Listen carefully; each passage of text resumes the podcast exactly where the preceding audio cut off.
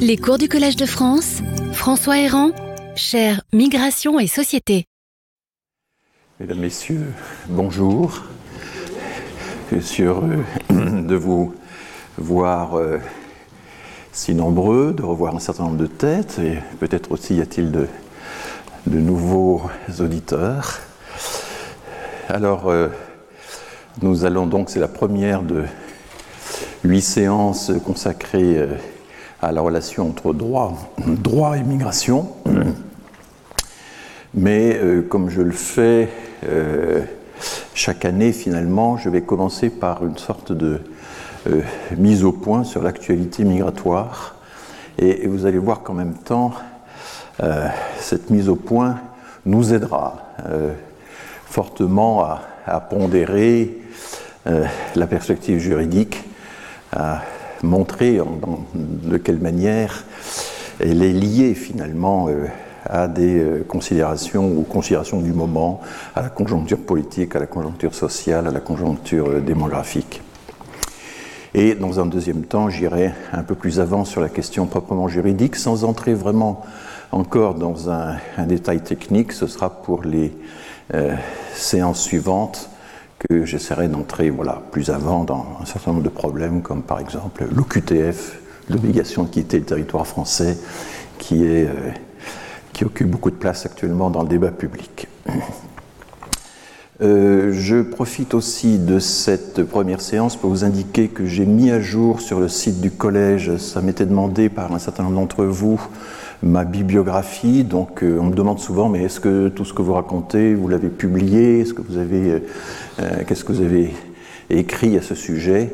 Et donc vous verrez que j'ai actualisé tout ça avec les publications de 2020 à 2022. Il doit y avoir une trentaine à peu près. Et certaines d'entre elles peuvent, sont assez faciles d'accès, d'autres sont plus compliquées, mais enfin, voilà. Tout à fait euh, au début de ma, de chaire, euh, lors de la leçon inaugurale du 5 avril 2018, j'avais annoncé un, plan euh, pour les années à venir. Et ce plan, eh bien, je l'ai respecté jusqu'à cette année.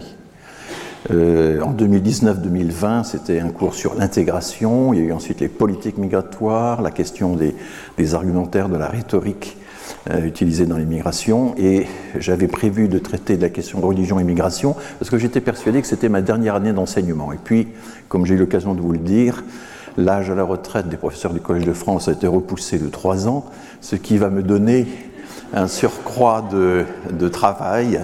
Et donc j'ai décidé de parler cette année des migrations à la lumière du droit. Et puis euh, l'année prochaine, ce sera le lien entre migration et religion, peut-être sur deux ans. Et j'ai encore le temps de réfléchir à, mes deux dernières années euh, de cours. Euh, voici donc le plan des huit séances et non plus sept qui sont prévues cette année, des séances de deux heures et non plus d'une heure et demie. Hein. J'ai un peu chargé le programme parce que la matière euh, le mérite.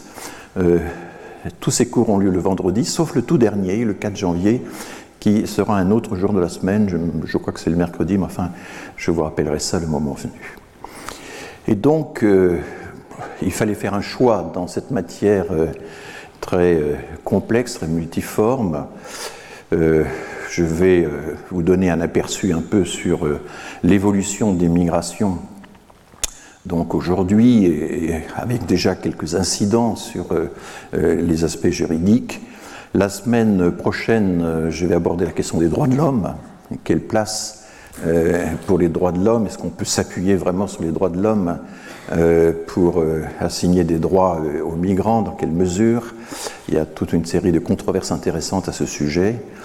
J'aborderai ensuite la question de la souveraineté nationale. Est-ce que notamment euh, euh, la jurisprudence des cours internationales, notamment de la Cour européenne des droits de l'homme ou de la Cour de justice de l'Union européenne, donc la Cour de Strasbourg et la Cour de Bruxelles, est-ce qu'elles ont euh, est-ce qu'elles portent atteinte ou pas à la souveraineté nationale? C'est un problème euh, qui est évidemment très euh, régulièrement agité dans notre débat politique.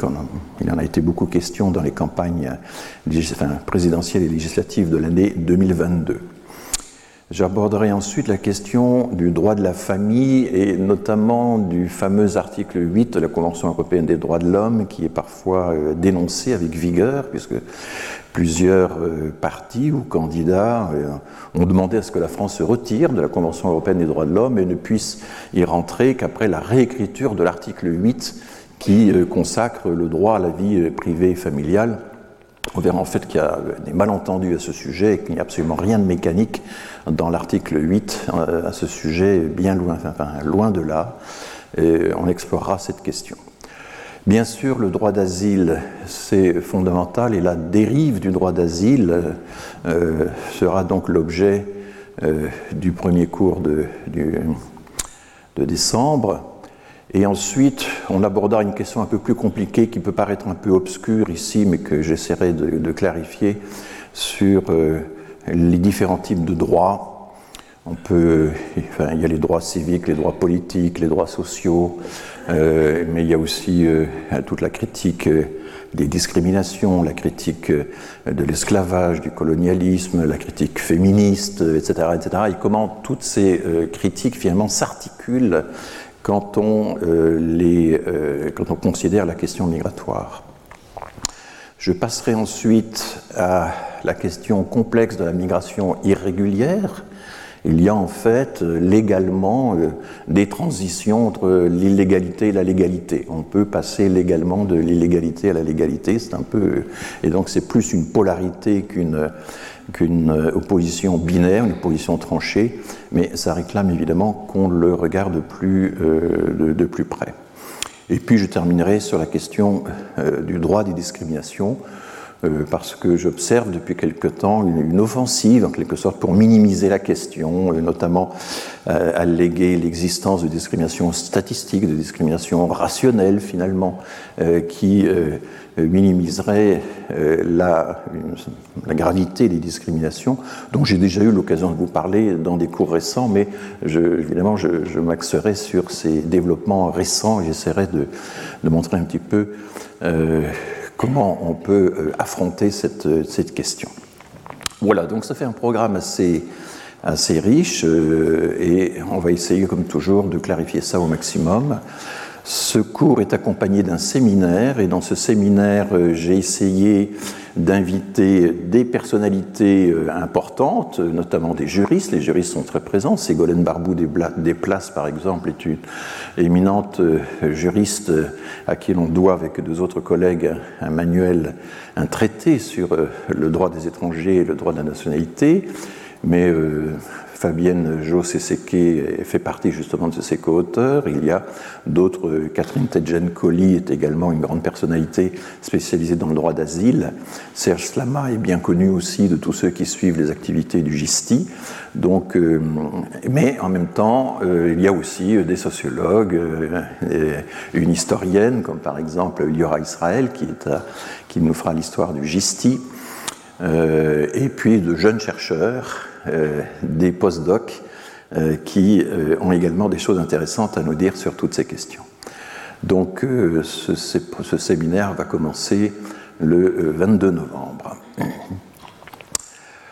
quelques éléments de bibliographie. J'ai utilisé, alors ce sont des manuels ou des traités qui sont quand même assez copieux et denses. Vous voyez les paginations. Euh, j'aime beaucoup euh, le droit de la nationalité des étrangers de José Seque, Cornelou et Barbeau Desplaces. C'est un peu ancien et dans les questions juridiques, évidemment, il y a un renouvellement surtout dans cette matière qui est important. Une deuxième édition est, semble-t-il, en, préparation, mais malgré tout, euh, les introductions théoriques à chaque grande section, la qualité de la réflexion est tout à fait remarquable et ils font partie des juristes qui sont manifestement très intéressés par les sciences sociales et qui n'enferment pas le droit dans euh, euh, sa spécialité. Vincent Chen, c'est vraiment l'un des grands, euh, sinon le grand spécialiste du droit des étrangers, et c'est lui notamment qui, actualise sur les fiches LexisNexis tout, tout le commentaire de la, de la, jurisprudence, et il en a fait un, manuel tout à fait substantiel euh, où il y a tout, à peu près tout. Et, alors je vais pas, je l'utiliserai de, façon raisonnable.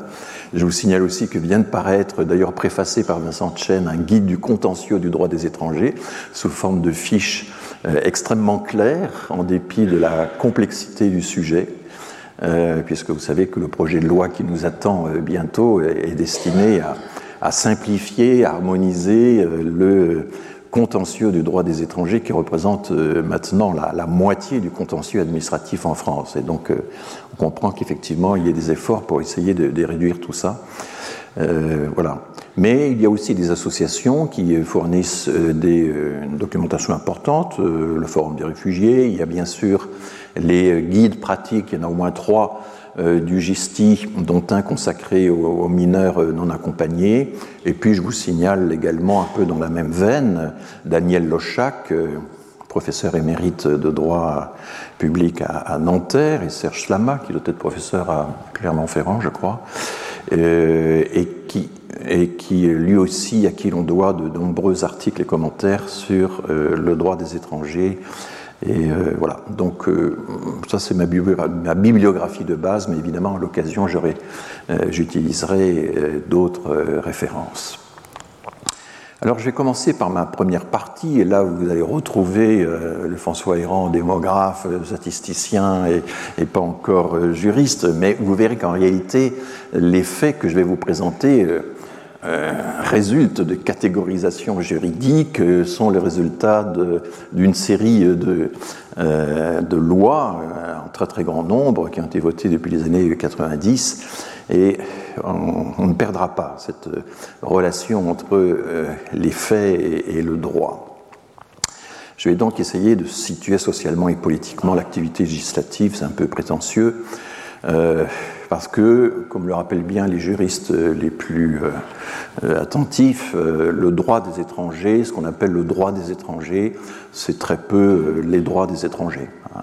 C'est quand même essentiellement le droit de l'État à contrôler les étrangers. C'est ça, fondamentalement. C'est devenu ça, alors qu'il y a une quarantaine d'années, cinquantaine d'années, c'était beaucoup plus, par exemple, les libertés des étrangers, ce qu'ils avaient le droit de faire ou pas de faire, etc.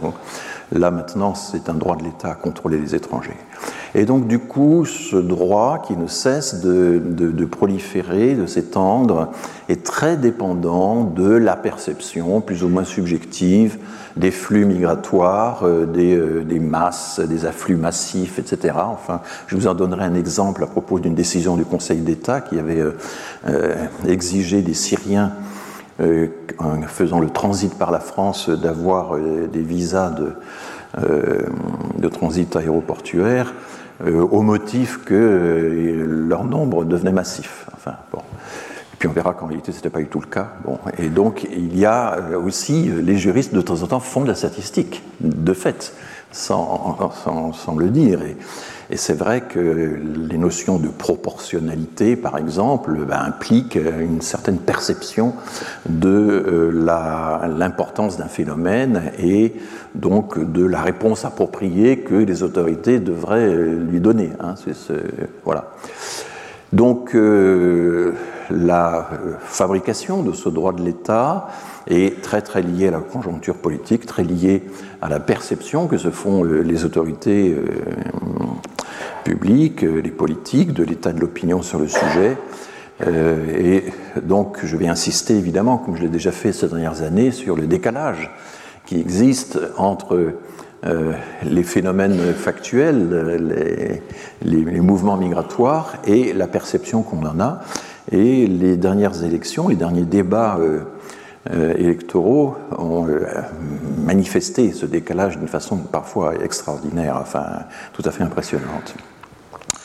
Bon, en même temps, euh, ce droit, le droit des étrangers, mais il est soumis à plusieurs tensions, bien sûr. Il y a la tension entre euh, la volonté des États de préserver leur souveraineté, de pouvoir être les seuls à dire qui a le droit d'entrer, qui a le droit de devenir citoyen, etc.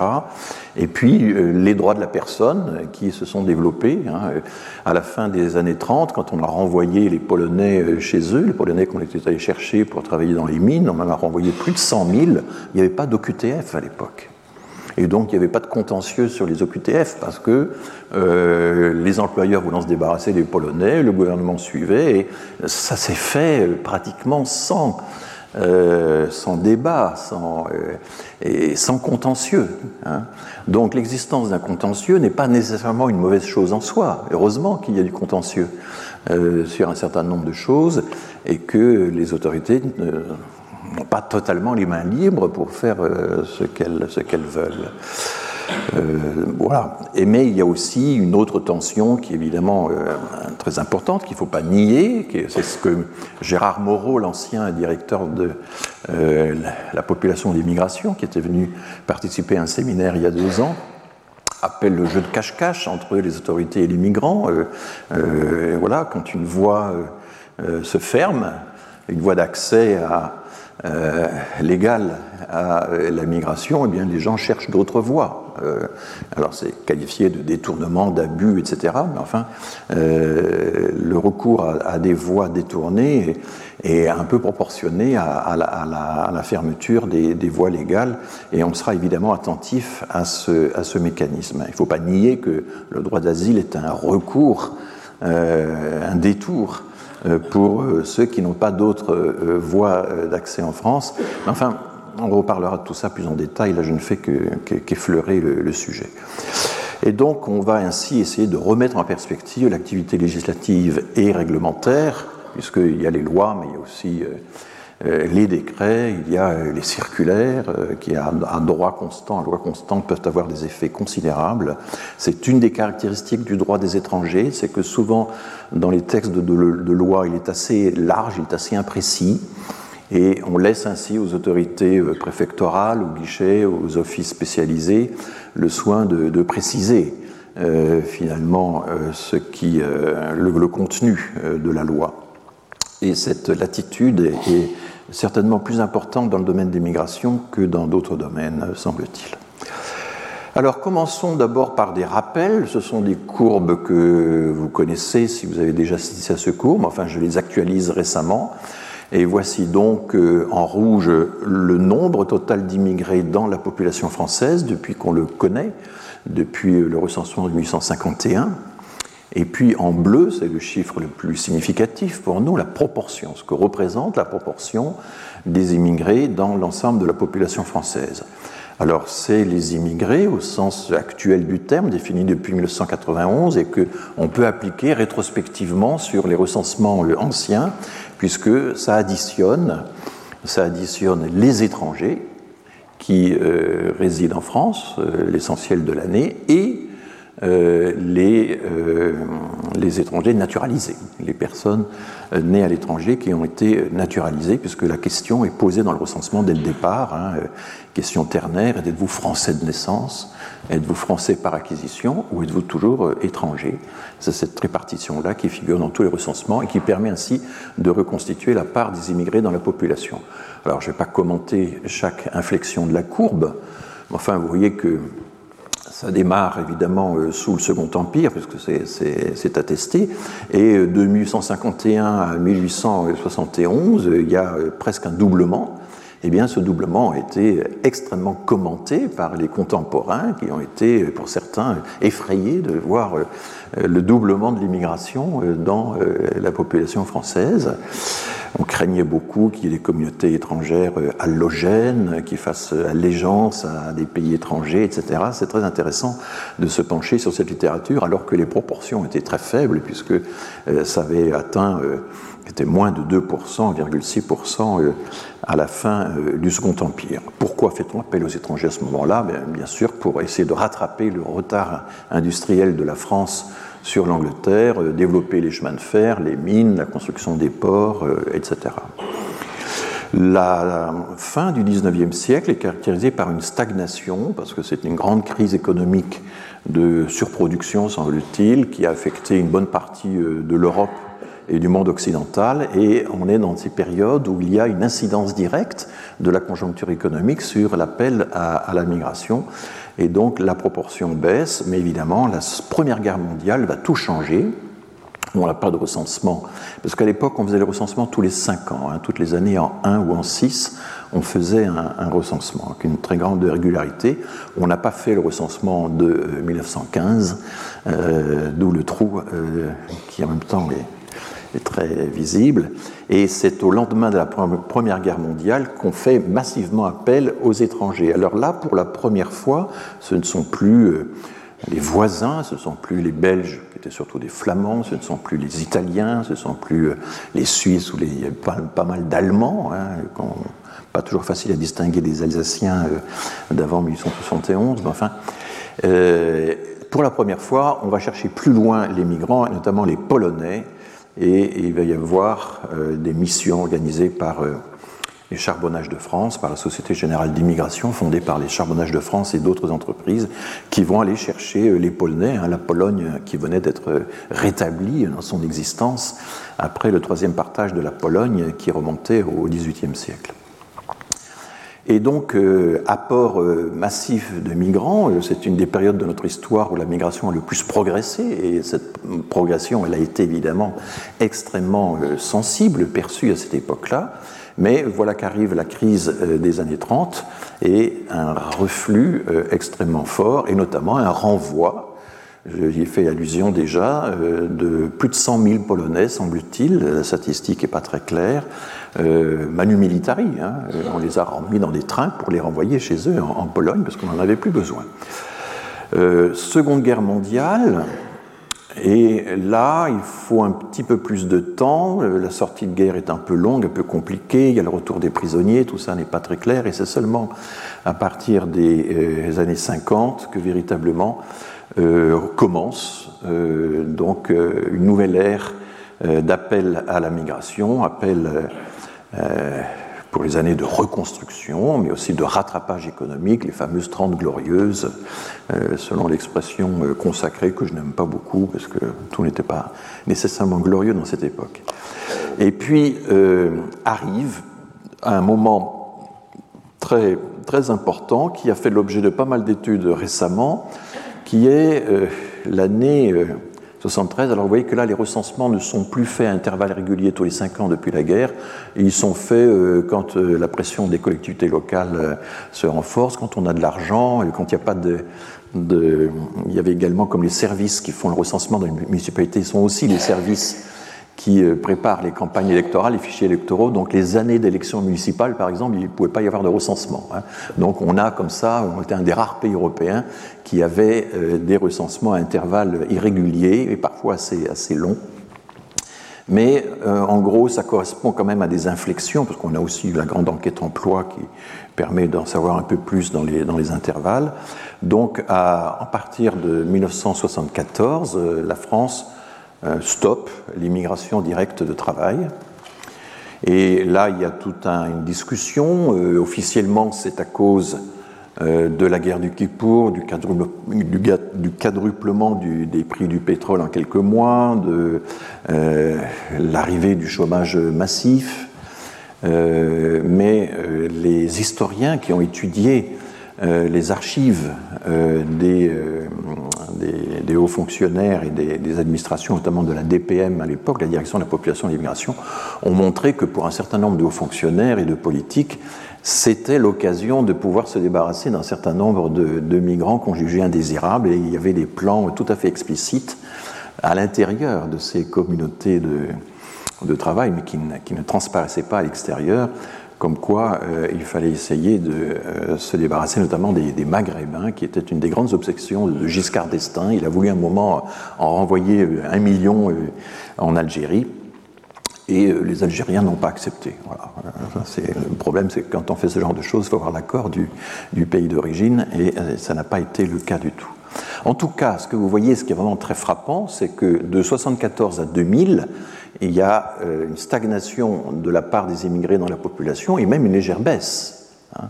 Ça fait quand même une assez longue durée euh, de stagnation. Et depuis 2000, changement euh, complet de, direction, la migration progresse. Elle progresse de façon extrêmement rapide, constante. Alors on verra tout à l'heure dans quelle mesure c'est plus important ou moins que ce qui se passe chez les pays voisins, hein, c'est toujours la comparaison à faire, mais il y a une très forte, une très régulière euh, montée de l'immigration. Il se trouve que euh, à partir de 2003, mais les résultats sont faits sur plusieurs années, donc à partir de 2006, on a, on, a les résultats d'un recensement qui change complètement de formule, qui est un recensement tournant, qui est un recensement qui se fait par grandes enquêtes annuelles, et donc on est capable, à partir de 2006, d'avoir une estimation de la part des immigrés qui est annuelle, et non plus tous les 7, 8, 9 ans, comme c'était le cas euh, précédemment.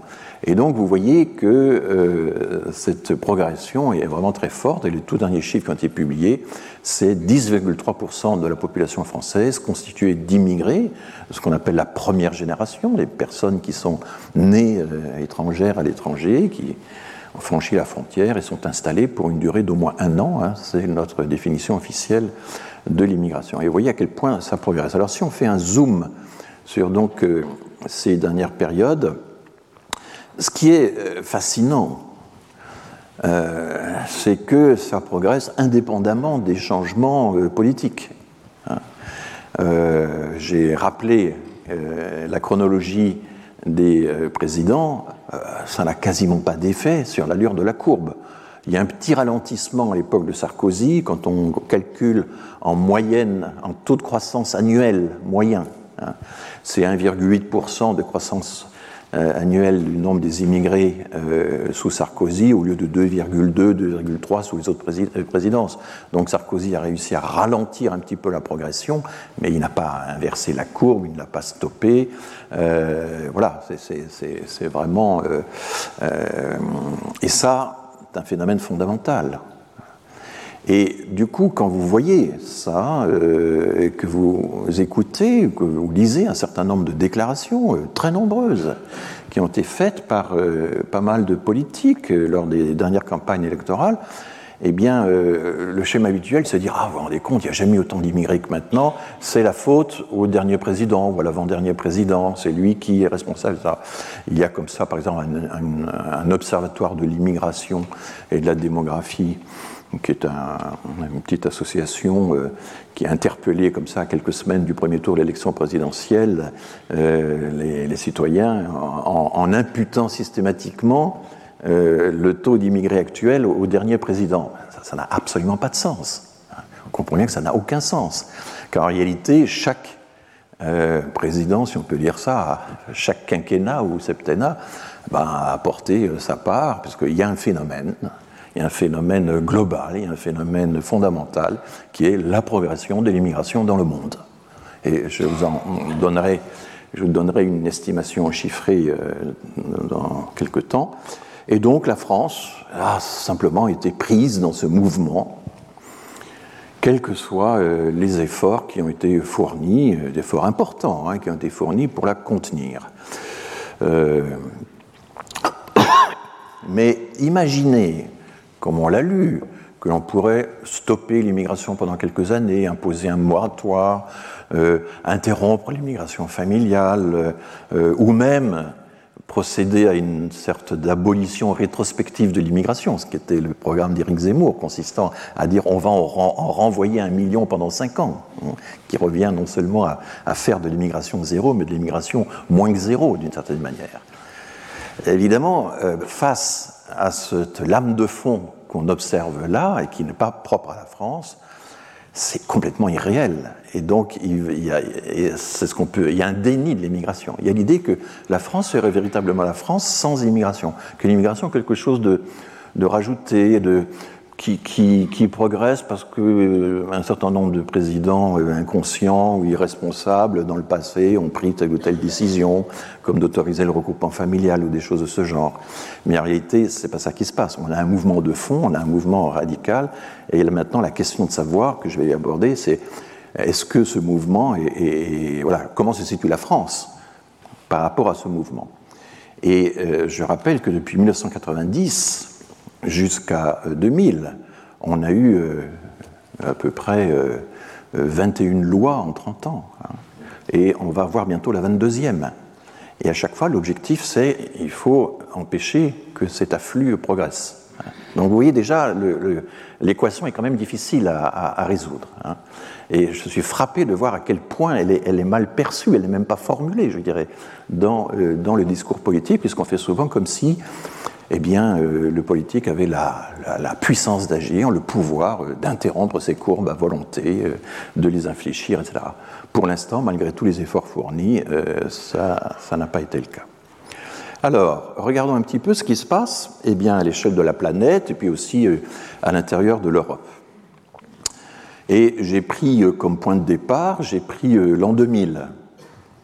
C'est plus simple, hein, quelle a été la progression relative de l'immigration depuis 2000 jusqu'en 2020 eh bien, dans le monde entier, c'est le chiffre qui est indiqué en dessous, et c'est la courbe en tireté gris, gris clair eh bien, euh, le nombre d'immigrés euh, compilés par l'ONU à partir euh, des recensements, des enquêtes, enfin de centaines d'enquêtes, hein, c'est un travail qui est, de mieux en mieux fait.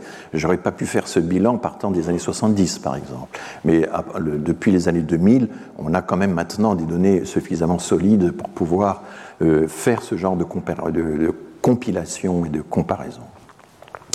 Eh bien, l'immigration dans le monde a progressé de 62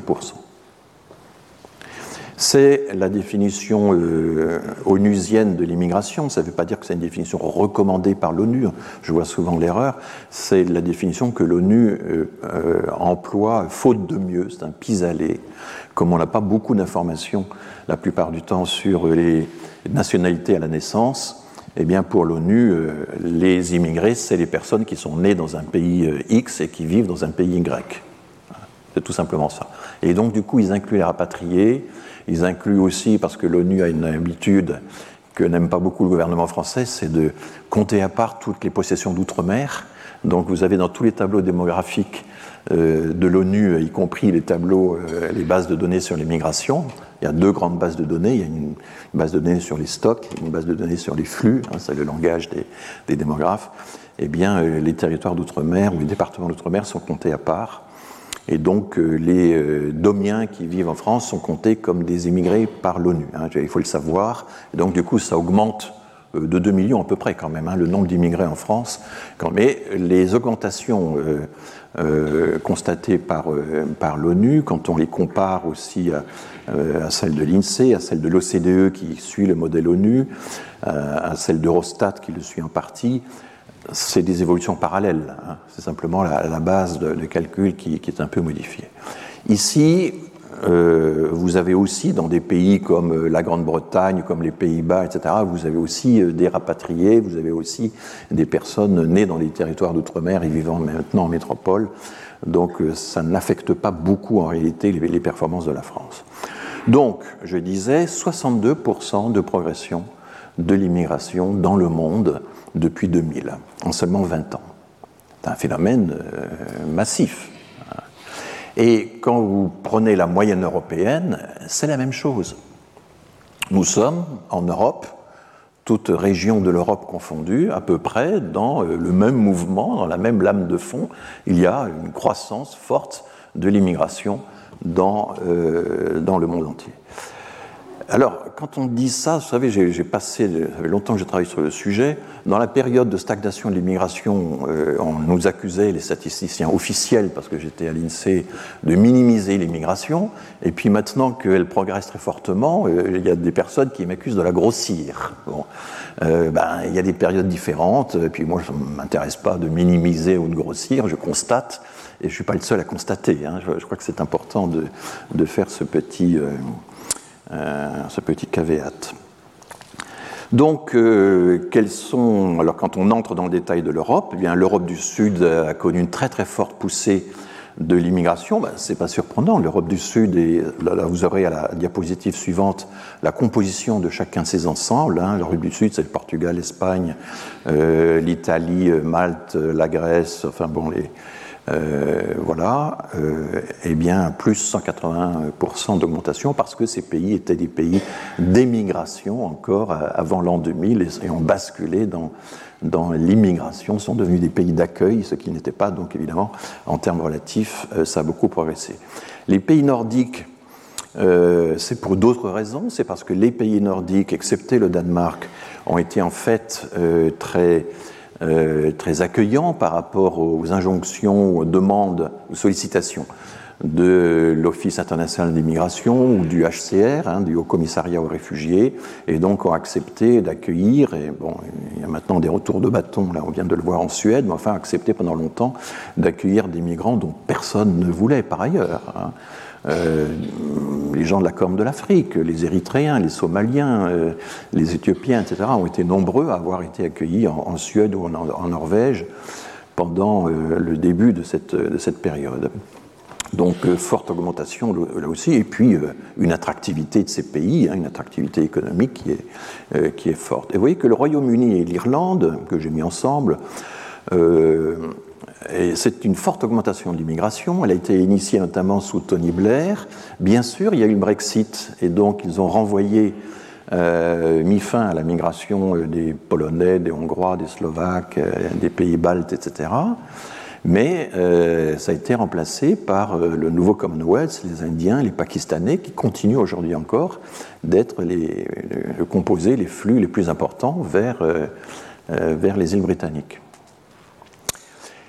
Vous voyez que l'Allemagne a une, trajectoire tout à fait extraordinaire. Et ça, c'est la décision prise par les Allemands d'accueillir les réfugiés à partir de 2015. Hein, là, c'est vraiment spectaculaire. Pendant longtemps, l'Allemagne était en dessous du niveau français par euh, la part de la population immigrée.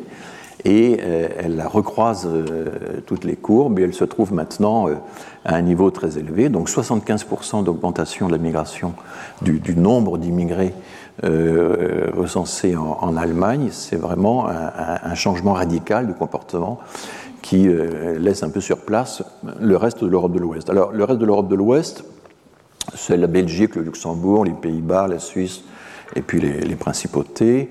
Euh, pardon, je me trompe de flèche, mais on va y arriver, voilà. Et 58% d'augmentation. Et vous voyez que la France, finalement, c'est modeste. Nous sommes, euh, il y a une hausse euh, spectaculaire euh, de l'immigration, avec l'effet d'échelle que j'ai créé tout à l'heure en, faisant mon zoom, etc. Mais comparé à, d'autres parties de l'Europe, nous ne sommes pas en pointe. L'immigration est en hausse, mais elle n'est pas en pointe. Et ça, c'est complètement contraire mais à, tous les discours qu'on a pu entendre ces derniers temps. Encore récemment, j'entendais la, la, présidente par intérim euh, des, LR euh, dire que nous sommes le pays le plus généreux d'Europe, le pays le plus. etc. Il n'en est rien. Et l'on verra tout à l'heure en détail, quand on regardera ce qu'il en est euh, nation par nation, quand on regarde ce qu'il en est des Syriens, des Irakiens, des Afghans, mais même aussi des Ukrainiens, que nous ne sommes pas du tout en, pointe dans l'accueil de toutes ces, minorités. Hein. Nous avons toujours été dans une position assez modeste. Et il faudra se demander pourquoi et, en quoi notre législation, puisque c'est le thème euh, de l'année, a, euh, contribué ou pas euh, à cette relative modération.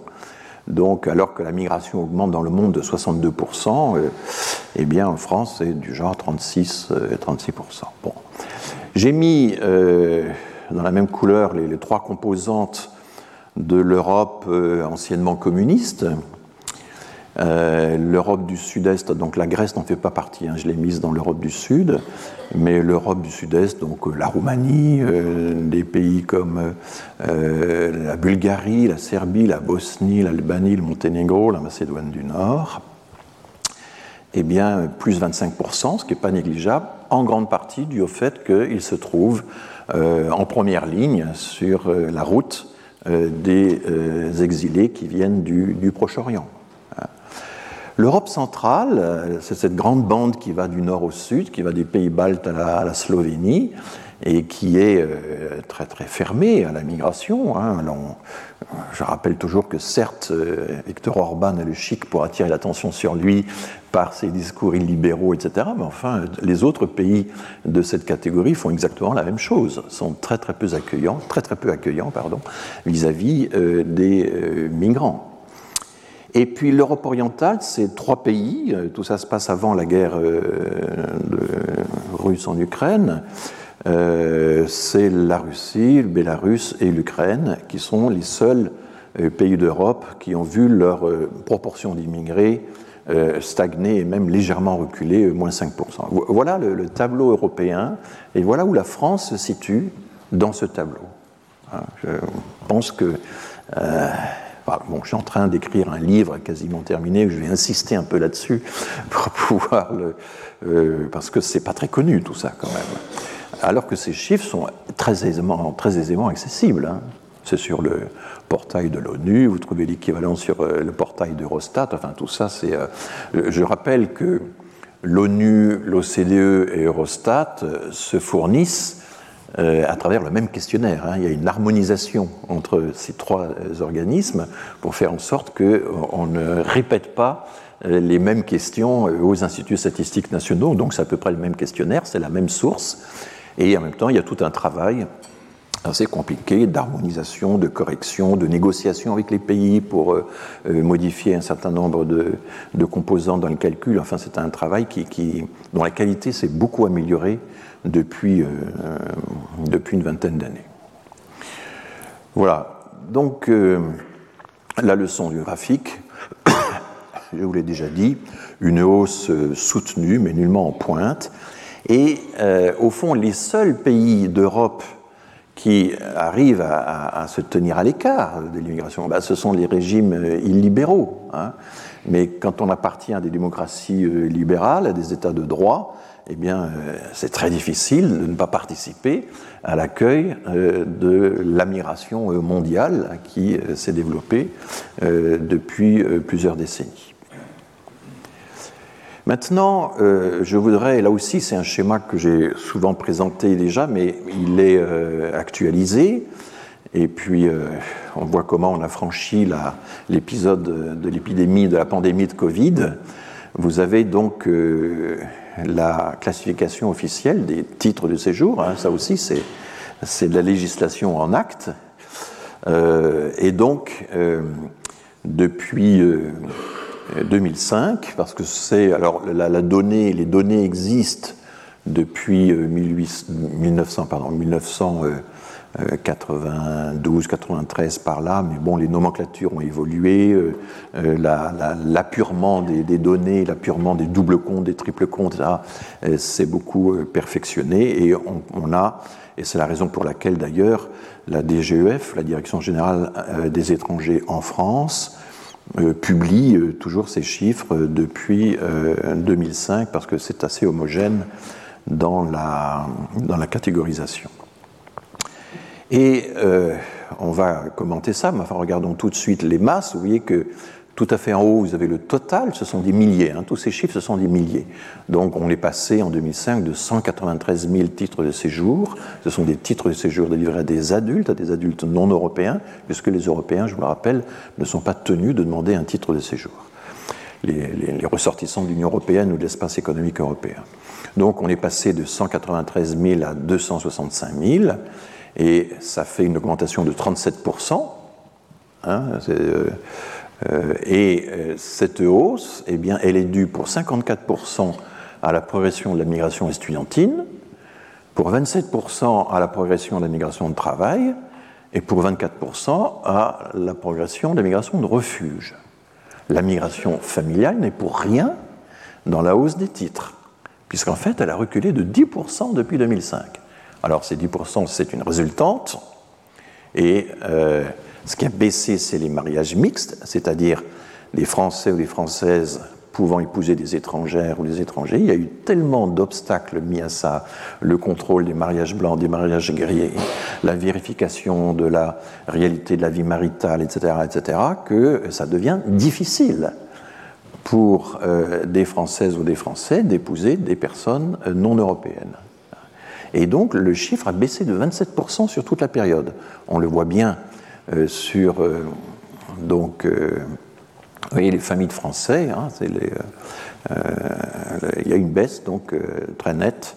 Alors il y a des infléchissements au moment de l'année de la pandémie de Covid. Euh, mais vous voyez que ces familles de Français, comme ils étaient là, il n'y a pas eu de baisse très très forte, alors que les étudiants, par exemple, ont été très marqués par, évidemment, la, par la, pandémie. Euh, et puis vous voyez que les familles d'étrangers, ben, ça a fluctué. Il y a une petite baisse sous Sarkozy, mais il a fallu, en fait, c'est un retard dans les dossiers qu'il a fallu rattraper sous Hollande. Alors ça, c'est quelque chose aussi très important, c'est qu'il n'y a pas de corrélation mécanique entre un quinquennat et ses réformes et euh, le nombre de dossiers.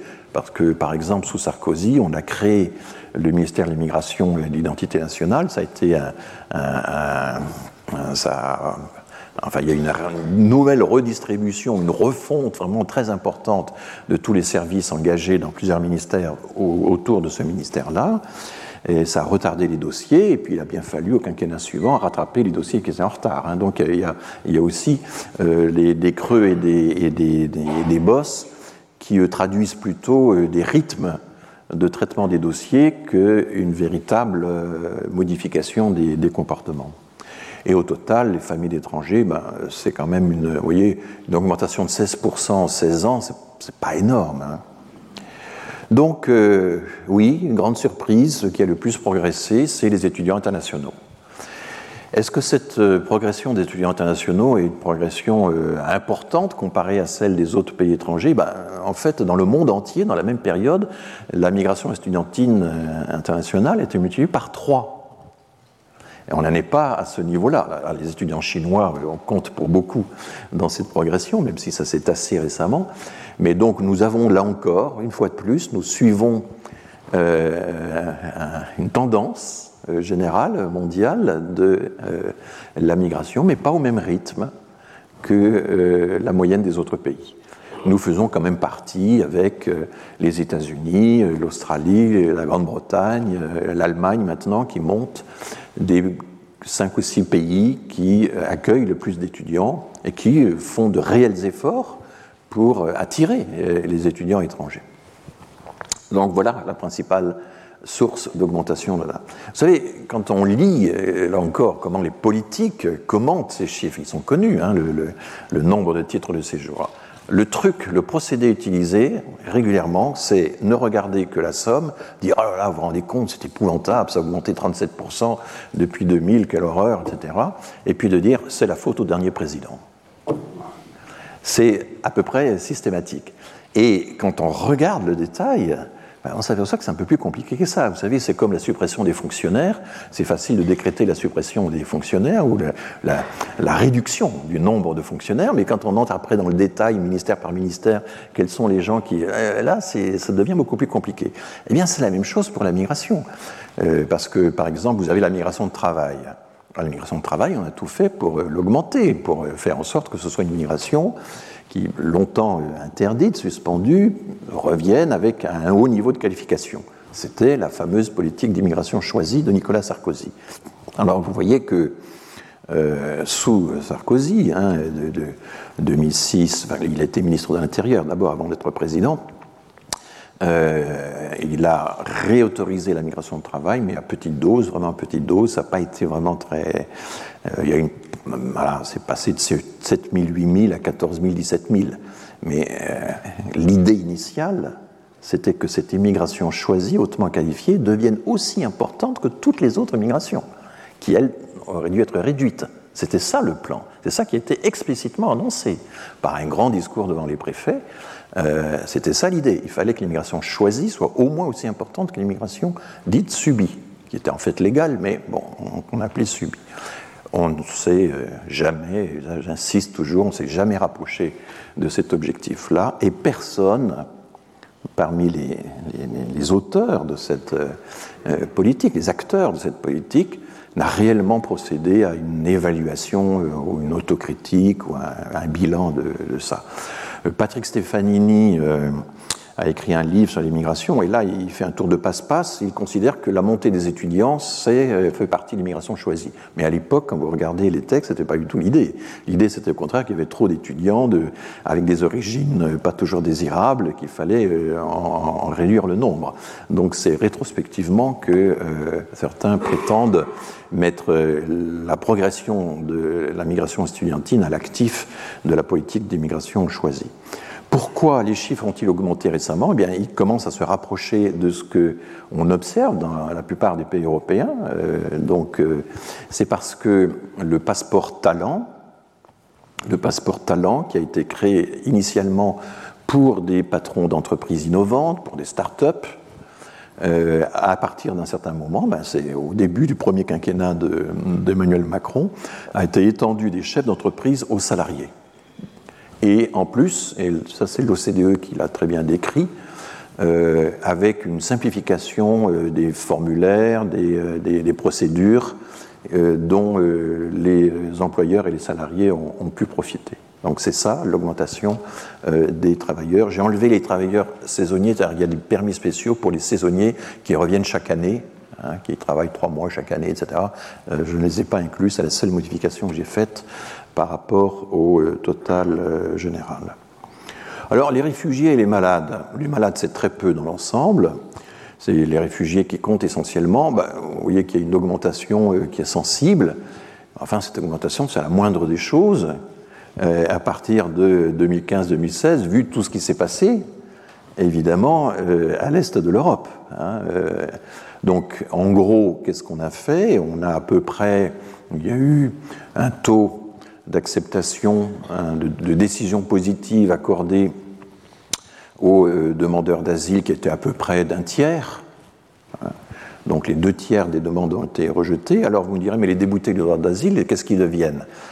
Beaucoup, euh, la grande majorité restent, mais ils sont régularisés au bout d'un nombre d'années assez, important. Hein. Euh, je vous dirai tout à l'heure, parce qu'il y a une enquête officielle qui, a essayé de l'estimer. Et euh, donc, euh,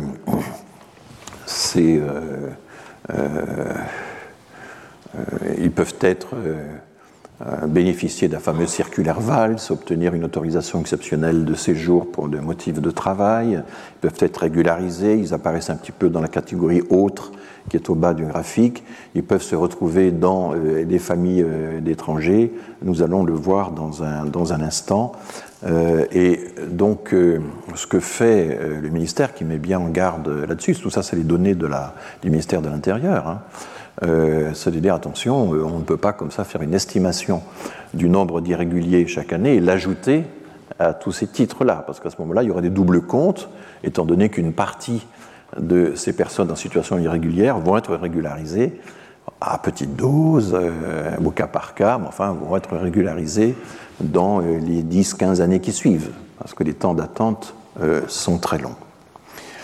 Euh, on va en parler dans un instant, reparler dans un instant. Voilà un peu le tableau, et voyez à quel point ce tableau, cette ventilation des catégories de titres de séjour est éloigné du débat public, parce qu'en fait le débat public est polarisé, fait une fixation obsessionnelle sur la migration familiale alors que la migration familiale a baissé pendant toute cette époque et qu'elle est vraiment très contenue. Elle est contenue parce qu'elle est soumise à des contraintes qui sont euh, tout à fait euh, drastiques et euh, les associations qui suivent les dossiers des personnes qui cherchent à obtenir ces rapprochements de conjoints font l'expérience. Hein. C'est vraiment pas simple de monter euh, des dossiers pour pouvoir simplement euh, faire venir un conjoint étranger ou faire venir un membre de sa famille si on est étranger. Alors regardons un peu dans le détail cette migration familiale. Donc, euh, vous voyez qu'il faut entrer.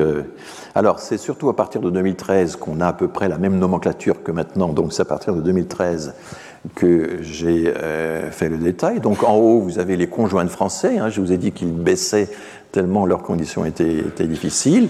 Les parents de Français, ça n'a pas beaucoup bougé, mais les conjoints de Français, même si c'est une petite remontée depuis le Covid, il y a manifestement euh, des efforts accrus pour en, réduire le nombre.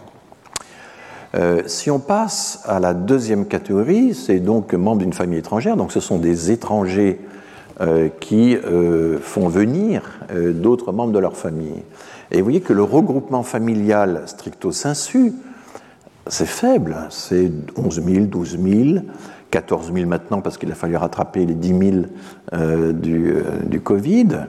Donc on a le, droit qu'ont des étrangers de faire venir euh, des membres de leur famille, tout ça sous condition, c'est en fait 12 000 personnes en moyenne sur toute la période. C'est très peu par rapport aux 270 000 titres de séjour annuels qui sont accordés.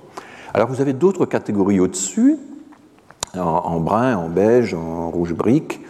Ce sont des familles de migrants hautement qualifiés, du genre euh, le chercheur du CNRS euh, qui vient euh, d'un pays, je sais pas, d'Amérique latine, d'Asie, etc., et qui peut faire venir sa famille. Donc ça, c'est la, la, famille non européenne des chercheurs hautement qualifiés. Eh bien, ça a augmenté. Hein, C'était 2000 en 2013, c'est plutôt 4000 maintenant. Enfin, ce sont des, chiffres assez réduits. Les familles de ressortissants, euh, d'un ressortissant de l'Union européenne, là aussi, ça a augmenté, c'est passé de 3 000 à 7 000. C'est ça qui a augmenté. Hein. Dans la migration familiale, ce sont ces catégories assez, assez particulières.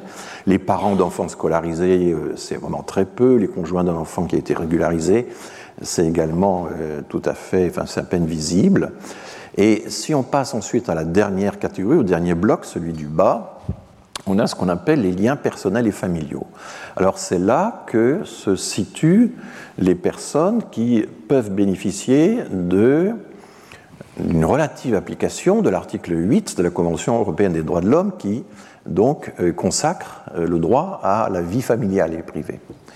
Euh, et c'est sur l'ensemble de ces personnes-là, le titre vie privée, vie familiale et les quelques catégories complémentaires, sur cet euh, effectif-là, effectif-là l'enquête euh, ELIPA, enquête longitudinale euh, sur les, primo, sur l'intégration des primo-arrivants, ELIPA 2, la deuxième version de cette enquête, menée par le ministère de l'Intérieur, enquête consistant à interroger un échantillon des personnes qui ont obtenu un titre de séjour en une année donnée, et puis à les réinterroger plusieurs années de suite pour voir comment ils évoluent en termes d'emploi, d'apprentissage de la langue, euh, etc. Eh bien, cette enquête a montré que 40% des personnes qui ont bénéficié de ces titres, 40% étaient déjà là il y a 10 ans. C'est la première fois qu'une enquête euh, officielle mesure un temps d'attente euh, de la régularisation. Et là, on arrive à 11 000 personnes ayant des titres vie privée et vie familiale. Alors, c'est en partie l'application de l'article 8 de la Convention européenne des droits de l'homme. Cet article 8, contrairement à, et on, y reviendra, mais enfin, j'anticipe un peu, il ne consacre absolument pas de façon mécanique le droit au regroupement familial, contrairement à ce que des quantités d'intervenants ont raconté. Quand vous lisez la jurisprudence de la Cour européenne des droits de l'homme, tous les juristes vous disent que c'est une casuistique extrêmement complexe qui met en balance les intérêts de l'État, et notamment euh, des considérations d'ordre public, et les intérêts euh, des, intéressés, si j'ose dire, euh, à savoir leur droit à mener une vie familiale, une vie privée, c'est-à-dire à ne pas voir leur unité familiale disjointe par les décisions des autorités c'est euh, une mise en balance des deux, et vous avez toute une série de décisions de la Cour européenne des droits de l'homme qui euh, prennent le parti de l'État contre euh, les demandeurs de, regroupement familial. Hein. la Cour européenne, elle met en balance des principes en tension, des principes contradictoires, et l'idée que dans l'article 8, il y aurait une espèce de validation automatique du regroupement familial est absurde. Mais elle, repose sur une ignorance crasse. Enfin, je, m'excuse de le, souligner avec une telle vigueur, mais enfin, il faut lire les textes, il faut lire toute la jurisprudence, il faut euh, regarder un peu ce que la doctrine, c'est-à-dire les commentaires des juristes, ont pu, euh, peuvent dire à ce sujet. Et quand je vois euh, des hommes politiques, parfois très respectables, dire il faut qu'on sorte de la Convention européenne des droits de l'homme et on rentrera que si l'article 8 est réécrit. Ils n'ont pas lu l'article 8 en question tout simplement. Donc euh, voilà, on conviendra euh, dans le cours consacré à la Cour européenne des droits de l'homme euh, sur ces questions-là. Mais vous voyez qu'au total, alors comment ça fonctionne exactement? Comment l'État français interprète-t-il de fait cet article 8 Ça consiste à dire que si quelqu'un a accumulé suffisamment d'attaches avec la France, qui peuvent être des attaches familiales, mais pas nécessairement familiales, mais des attaches exclusives. Il ne faut surtout pas qu'il y ait encore un enfant au pays. Il faut euh, ne faut surtout pas qu'on fasse régulièrement des séjours au pays d'origine. Ces liens doivent être exclusifs avec la France. Il faut montrer qu'on a rompu ces liens avec le pays d'origine. C'est assez dur, ça, quand même. Parce qu'évidemment, euh, le mouvement qui, progresse, qui monte, euh, c'est plutôt ce qu'on appelle le, transnational, la capacité à, avoir des liens avec plusieurs pays à la fois, son pays d'origine et, son pays d'accueil. Eh bien non, euh, euh, ces titres-là sont réservés aux gens qui, qui ont montré qu'au fil du temps, ils ont rompu les liens avec le pays d'origine et que leurs attaches se trouvent essentiellement en France attache qu'il faut démontrer par la présentation de toute une série de documents qui doivent être continus. S'il y a des années qui manquent, c'est très mauvais. Et donc des documents montrant vos attaches scolaires, professionnelles, résidentielles, médicales, euh, associatives, etc. etc. C'est ça, et c'est ce dossier-là, cet épais dossier euh, qu'il faut pouvoir présenter à la préfecture si vous êtes en situation irrégulière. Hein. On a le droit, quand on est en situation irrégulière, d'aller à la préfecture pour présenter ce dossier. Et il y a un avis du Conseil d'État qui interdit à la police de profiter de l'occasion pour s'emparer des personnes. Donc vous voyez, et là on abordera ça le moment venu, mais il y a euh, euh, des passerelles légales entre l'illégalité et la légalité. Hein c'est pas euh, le jour et la nuit, c'est pas binaire. Hein. Comme je dis souvent, euh, c'est pas parce qu'on euh, démontre l'existence de l'aurore ou du crépuscule qu'on nie l'opposition du jour et de la nuit. Il y a des franges, il y a des, transitions entre, entre les deux états. Et c'est comme ça que ça fonctionne. Et heureusement qu'il y a un peu cette souplesse-là. Hein. Et ça fait pas mal de monde quand même au total, mais à qui on fait subir quand même de très longues épreuves, puisque 10 ans d'attente en moyenne pour 40% euh, des, euh, des personnes qui sont au bas du graphique, c'est quand même beaucoup. Ça signifie aussi de grandes difficultés euh, pour l'intégration des enfants, par exemple, des choses comme ça.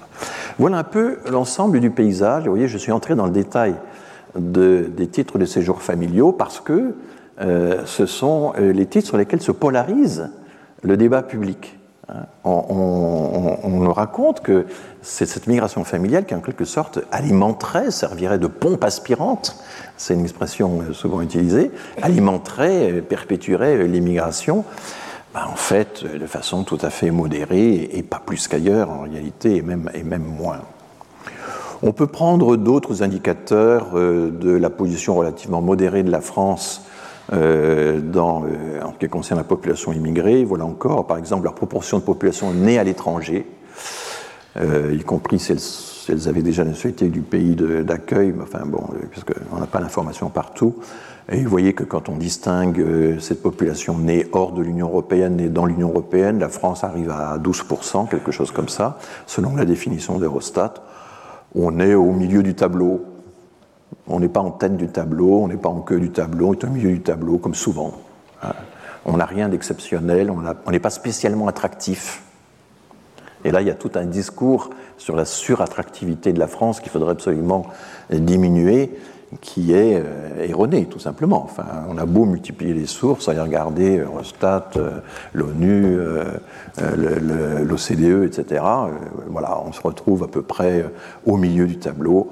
alors, il faut faire attention qu'il y a des pays comme l'Estonie ou la Lettonie où là les chiffres sont artificiellement gonflés parce qu'ils comptent comme immigrés les Russes qui sont restés sur place et qui n'ont pas euh, choisi la nationalité euh, du, pays d'accueil.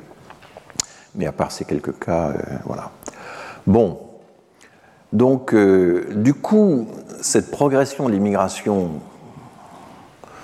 qui est quelque chose qu'évidemment, nous sommes un, État libéral, nous sommes une démocratie libérale, etc. Et donc nous sommes pris dans ce mouvement global de la, migration.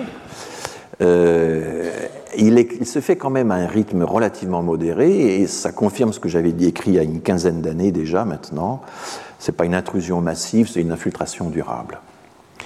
Et on a eu la vérification de ça de manière absolument spectaculaire, mais qui a attiré assez peu l'attention. Il n'y a que le Monde qui a fait un compte rendu vraiment très pertinent de la chose. Ce sont les résultats qui ont été publiés conjointement par l'INSEE et par l'INED le 5 juillet dernier. Le 5 juillet, sont parus pour la première fois les euh, résultats de l'enquête Théo, Trajectoire et Origine, la deuxième édition de l'enquête Théo, puisque la première édition c'était 2008-2009 et la deuxième édition c'est 2019-2020. Et euh, voici les résultats. Il y a à peu près 11% de la population française d'immigrés première génération, donc des gens qui sont nés à l'étranger, qui sont venus s'installer chez nous.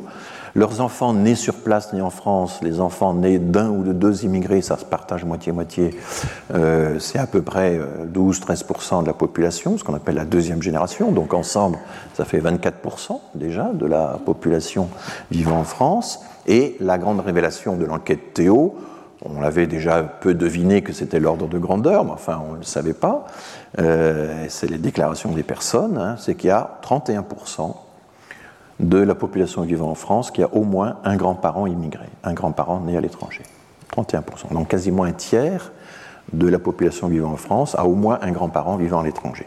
Mais, et c'est ça qui est très intéressant, c'est que cette donnée en elle-même, elle est importante, mais euh, elle prend encore plus de relief quand on l'associe au résultat suivant il y a seulement 5% des adultes, on n'avait pas poussé l'interrogation au-delà de 60 ans, 5% seulement des adultes sont issus de quatre grands-parents immigrés.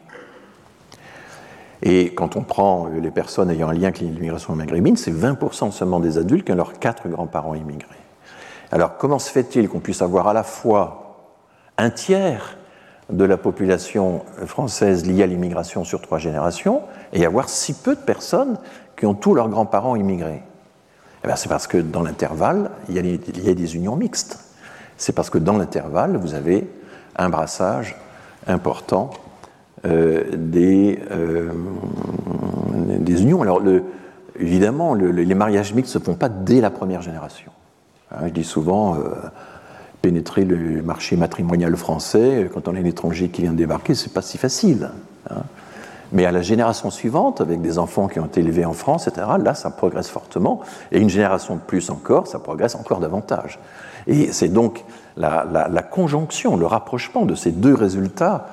Euh, très peu de personnes ayant leurs quatre grands-parents immigrés, mais quand même presque un tiers euh, qui euh, sont liés à l'immigration sur trois générations, c'est ça qui nous montre que les mariages mixtes ont des effets très importants, surtout aux deuxième et troisième générations.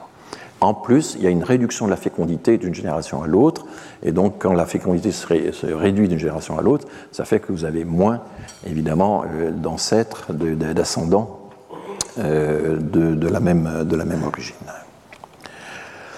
Euh, un autre élément intéressant, et il faudrait que je prolonge encore le, graphique, mais c'est la convergence rapide de la fécondité entre immigrés et natifs. Alors les dates qui figurent au bas, ce sont les dates de naissance des femmes, hein, c'est les générations telles que les démographes aiment les, euh, les, considérer. Et vous voyez que les immigrés nés au Maghreb avaient effectivement, euh, pour la génération née dans les années 30, une fécondité très forte, hein, qui se rapprochait de 5 enfants par femme, mais qui aujourd'hui est descendue en dessous de 3, 2,7, 2,8. C'est une, chute très rapide. Et euh, pour l'ensemble des immigrés, la, chute est également euh, très nette. Elle, existe aussi évidemment chez les natifs et chez les immigrés nés en Europe. Donc ça, ce sont les enquêtes famille. Les enquêtes famille, c'est une source solide. Hein. C'est un sous-ensemble du recensement. J'ai été responsable de l'enquête famille pendant de longues années. Euh, dans l'enquête famille associée au recensement en 1999, c'est 380 000 personnes. Hein. C'est des échantillons colossaux qui permettent d'identifier justement de façon précise des minorités. Ce pas les petits sondages. Hein. On, est, on est dans une, euh, dans une échelle qui est celle dont les démographes ont besoin pour faire leurs leur calculs. Alors du coup, euh, c'est ça que il y a une conclusion à, tirer, c'est que euh, à propos du grand remplacement, euh, parce que je constate que les projections démographiques qui sont régulièrement bricolées pour essayer de, de l'étayer, eh bien, cumulent deux erreurs. D'abord, il y a l'idée on fige les écarts de fécondité qu'on observe actuellement, et donc on les fige pendant des décennies. Et quand on fige d'importants écarts entre groupes, en démographie, c'est multiplicatif, hein, puisque les générations euh, engendrent elles-mêmes des, voilà, des générations nombreuses, engendrent des générations nombreuses, etc.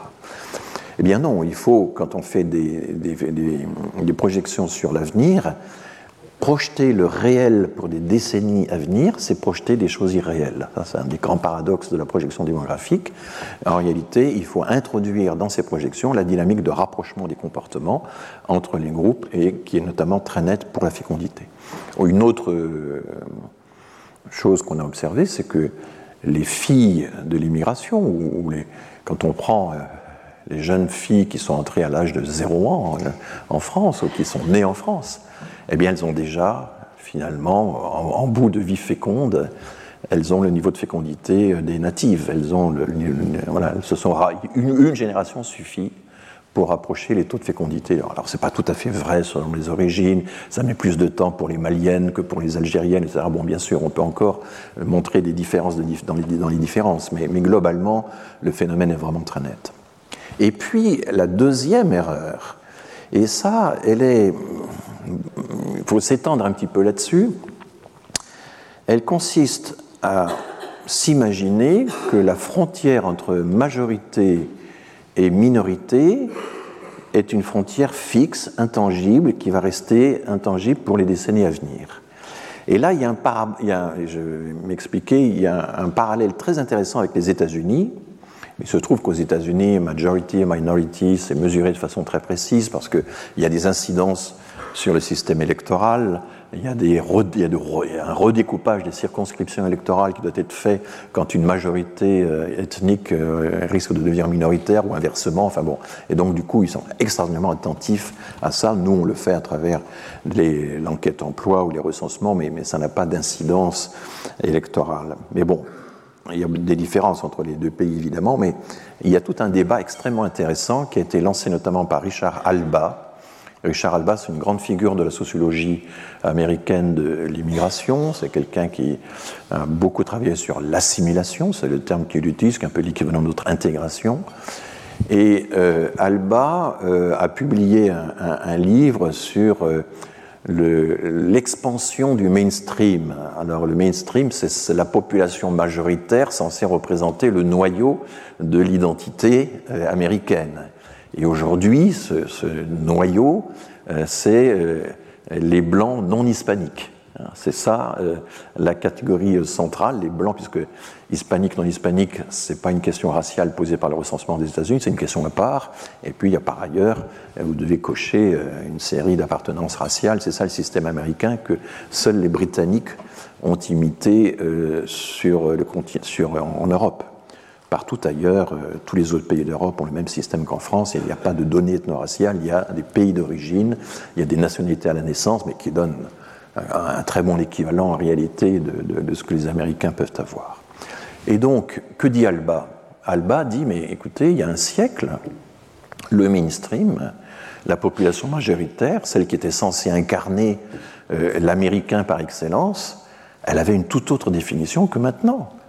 Les juifs en étaient exclus, les catholiques en étaient exclus, les irlandais n'en faisaient pas partie, alors que ce soit pour la religion des nationalités, les slaves n'en faisaient pas partie, etc. il y avait une, définition extrêmement restrictive du mainstream, hein, de la population de référence. C'était d'ailleurs au point que pendant la guerre de 14, et ça je l'avais raconté dans un de mes cours il y a quelques années, euh, quand les États-Unis, après le torpillage de Lusitania, sont entrés en guerre euh, on commençait à se lancer dans la Première Guerre mondiale, euh, gros problème, il y avait un tiers de la population américaine à l'époque qui était d'origine allemande. Qu'est-ce qu'on allait faire avec cette population d'origine allemande alors qu'on était en guerre contre l'Allemagne?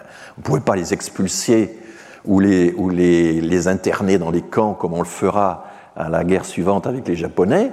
Alors on a lancé de grands programmes, c'est un épisode très intéressant, d'anglo-conformity ou d'americanization, programme d'américanisation pour euh, euh, américaniser le plus possible la population d'origine allemande. Et j'ai raconté tout cet épisode, Frances Kellor était la, grande euh, prophète, prêtresse de ce mouvement, qui s'est complètement étiolé après la guerre de 14, parce que là commençait à progresser toute la hiérarchie euh, raciale des origines qui aboutit à la création des quotas par origine euh, nationale à partir de 1924.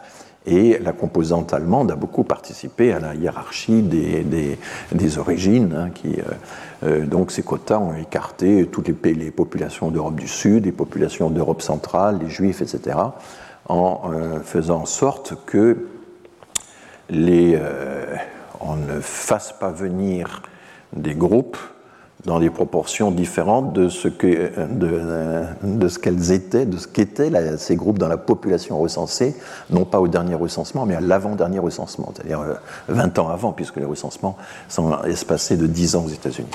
Donc euh, voilà, il y a une. Eh bien, toutes les, États-Unis reviennent de très loin, hein, puisqu'en réalité, euh, aujourd'hui, il est évident que les juifs, les catholiques, euh, les slaves, euh, etc., les, siciliens, les, font partie du mainstream. Et ce que montre Alba, à travers toute une série de, données euh, statistiques, c'est que les Asiatiques sont en train de rejoindre le mainstream, mais les Hispaniques aussi, que le problème est évidemment beaucoup plus compliqué qu'avec les Noirs, mais enfin ce que montre notamment Daniel Sabag, euh, qui est un des grands spécialistes français euh, de la question, il y a, malgré tout le mouvement Black Matters, etc., il y a quand même globalement une amélioration substantielle du sort des Noirs aux États-Unis. C'est justement le, les discriminations qui restent, qui sont insupportables et qui sont évidemment mises en avant, mais globalement, il n'y a aucun doute que la situation des Noirs américains s'est améliorée aux États-Unis à la suite de tous les programmes euh, dont ils ont bénéficié. Il faut s'imaginer qu'il y a 30 euh, ans ou 20 ans, euh, il y avait des casernes de pompiers où il n'y avait jamais un seul noir parce qu'il y avait des concours qui étaient bien faits pour écarter euh, euh, les personnes avec des questions sur l'histoire des États-Unis, etc. Tout ceci a été battu en brèche par tout un travail juridique intense, même si ensuite euh, la Cour suprême a beaucoup limité les programmes de discrimination positive, mais globalement, la situation des Noirs s'est améliorée. Et évidemment, c'est ce qu'incarne Obama. Alors, le, le problème, c'est qu'il ne faut pas croire, et Richard Alba ne tombe pas dans cette naïveté, il a un débat avec Justin Jest, avec d'autres euh, économistes ou des, politistes. Il a un débat consistant à dire, euh, certes, on a connu au cours de l'histoire un, un, élargissement du mainstream, une redéfinition de la composition de la majorité de la population. C'est pas simplement comme le, census américain, le, bureau du recensement s'obstine à le faire, c'est pas simplement le rapport numérique entre majorité et minorité qui a changé et qui va changer, c'est la définition même de la majorité, c'est l'expansion de la majorité, c'est l'enrichissement de la majorité qui est en train de se faire. Et de même qu'il s'est fait depuis un siècle, eh bien, il continuera de se faire avec de nouvelles minorités à l'avenir. Il n'y a aucune raison de penser que la frontière entre majorité et minorité euh, sera intangible dans les décennies à venir. Il ne faut pas non plus, je vais commencer à dire, tomber dans la naïveté consistant à croire que c'est un mouvement naturel. Euh, il faut des luttes politiques, il faut des luttes culturelles, etc., pour, que, pour arriver à ce résultat. Mais globalement, et c'est ce que montre Alba, et c'est en quoi c'est quand même intéressant comme comparaison à faire avec la société française, c'est aussi à travers la progression très forte des mariages mixtes et euh, du rapprochement aussi des comportements de fécondité. Hein. Même les hispaniques maintenant ont formidablement réduit leur fécondité, se rapprochent du comportement des... Les Noirs l'avaient déjà réduite euh, il y a longtemps. C'est à travers ces phénomènes aussi démographiques massifs qu'il y a la probabilité de redéfinir, euh, avec les luttes nécessaires pour que ça se fasse, de redéfinir le mainstream est quand même important. on dirait, mais il y a Trump, et en France, il y a par exemple la façon dont euh, la nomination de Papendiaï a été accueillie euh, au ministère de l'Éducation nationale. Hein. Donc je vous conseille, euh, c'est très intéressant d'ailleurs, je ne l'ai pas écrit ici, mais je vous conseille de, lire l'éditorial de la revue Migration Société. C'est une des importantes revues consacrées à la, à la, migration. Migration Société, un éditorial de Vincent Gesser qui est entièrement consacré à l'affaire Papendiaï et qui passe en revue toutes euh, les avanies qu'ont subi les euh, hommes ou les femmes politiques noirs depuis euh, Gaston Monerville en passant par Madame Taubira, en passant par voilà Kofi Yam etc., etc. Enfin, vous avez et c'est absolument frappant de voir les, les tout ce qu'ils ont subi comme bon. Et en même temps, et en même temps, ça progresse. Hein. Donc voilà, je n'ai pas, pas, un discours naïf là-dessus, mais je pense qu'on fait une erreur en figeant la frontière majorité-minorité euh, pour les décennies à venir. La composition de la majorité va forcément inclure des minorités qui aujourd'hui nous paraissent étranges ou étrangères, venues d'ailleurs, mais il viendra un moment, je ne sais pas quand, dans une génération, dans deux générations, il y aura forcément un moment où on considérera qu'être d'origine algérienne, euh, pour un tiers, pour un quart, pour je ne sais quoi, euh, ça ne retire en rien votre francité. on peut citer des noms du personnel politique actuel euh, qui, à des degrés divers, en première génération, en deuxième, en troisième, sont liés à l'immigration. Vous prenez euh, Ciotti, euh, Rima Abdul Malak, euh, vous prenez, enfin, vous pouvez vous amuser à en trouver un, grand nombre, qui va nier leur francité, qui va remettre en cause leur francité? Alors, c'est un peu compliqué parce que l'enquête Théo 1, la première édition de l'enquête Théo, faite en 2008-2009, a montré que si effectivement euh, les intéressés se sentent de plus en plus français, tout à fait français, ils sont aussi nombreux à constater qu'on ne les tient pas nécessairement pour français, qu'il y a des comportements euh, qui nient euh, leur francité. Et il y a un exemple extraordinaire, c'est que les Domiens, et non seulement les Domiens, mais les enfants des Domiens, 17 ou 18% quelque chose comme ça, euh, des personnes interrogées en France considèrent que ces gens-là font pas vraiment partie de, de la. enfin, sont des sociétés à part, sont un monde à part. Donc cette enquête est assez, euh, donne une vision euh, assez réaliste des obstacles qu'il y a à reconnaître l'expansion de la définition de la majorité, mais en même temps, vous avez aussi l'enquête de la euh, commission consultative, euh, commission nationale consultative des droits de l'homme, la CNCDH, dans sa dernière version, qui a des questions encore beaucoup plus diversifiées là-dessus, et qui montre qu'on a dans la société française un mélange assez complexe euh, d'aversion et de reconnaissance, d'estime et de méfiance, enfin, le méco total, au total, euh, l'indice de tolérance qui a été calculé à partir du brassage de toute une série de questions, malgré de grandes fluctuations au fil du temps, progresse quand même de façon favorable. Hein. Euh. Donc, je ne dis pas qu'il y a un processus naturel, inévitable vers l'expansion de la majorité, mais je pense que beaucoup de conditions sont réunies pour qu'il se fasse, comme ça s'est fait aux États-Unis. Et du coup, euh, faire des projections à 20 ans ou à 30 ans en négligeant cette redéfinition euh, du groupe majoritaire, euh, ça n'a pas grand sens. Et je trouve que l'usage des mots majorité, minorité pour désigner les, groupes a euh, le défaut de, figer, comme ça, de, graver dans le chiffre, si j'ose dire, une différence qui en réalité est, mobile. Alors, nous allons maintenant, dans la demi-heure qui, reste, regarder aborder une autre question qui est de savoir comment nous avons accueilli les euh, différentes minorités, euh, les différentes vagues d'exilés depuis euh, deux décennies, disons, les Syriens, les Irakiens, les Afghans et les Ukrainiens. au lendemain de l'invasion de l'Ukraine par l'armée russe, donc Emmanuel Macron a pris la parole, il a pris la parole en qualité de président du Conseil de l'Union européenne, il a dit voilà, chaque pays de l'Union, donc c'était vraiment le lendemain de la déclaration de l'entrée en guerre de, la Russie, euh, chaque pays de l'Union, compris la France, devra prendre sa part dans l'accueil des réfugiés ukrainiens. Nous le ferons en européen, de manière coordonnée, responsable et solidaire.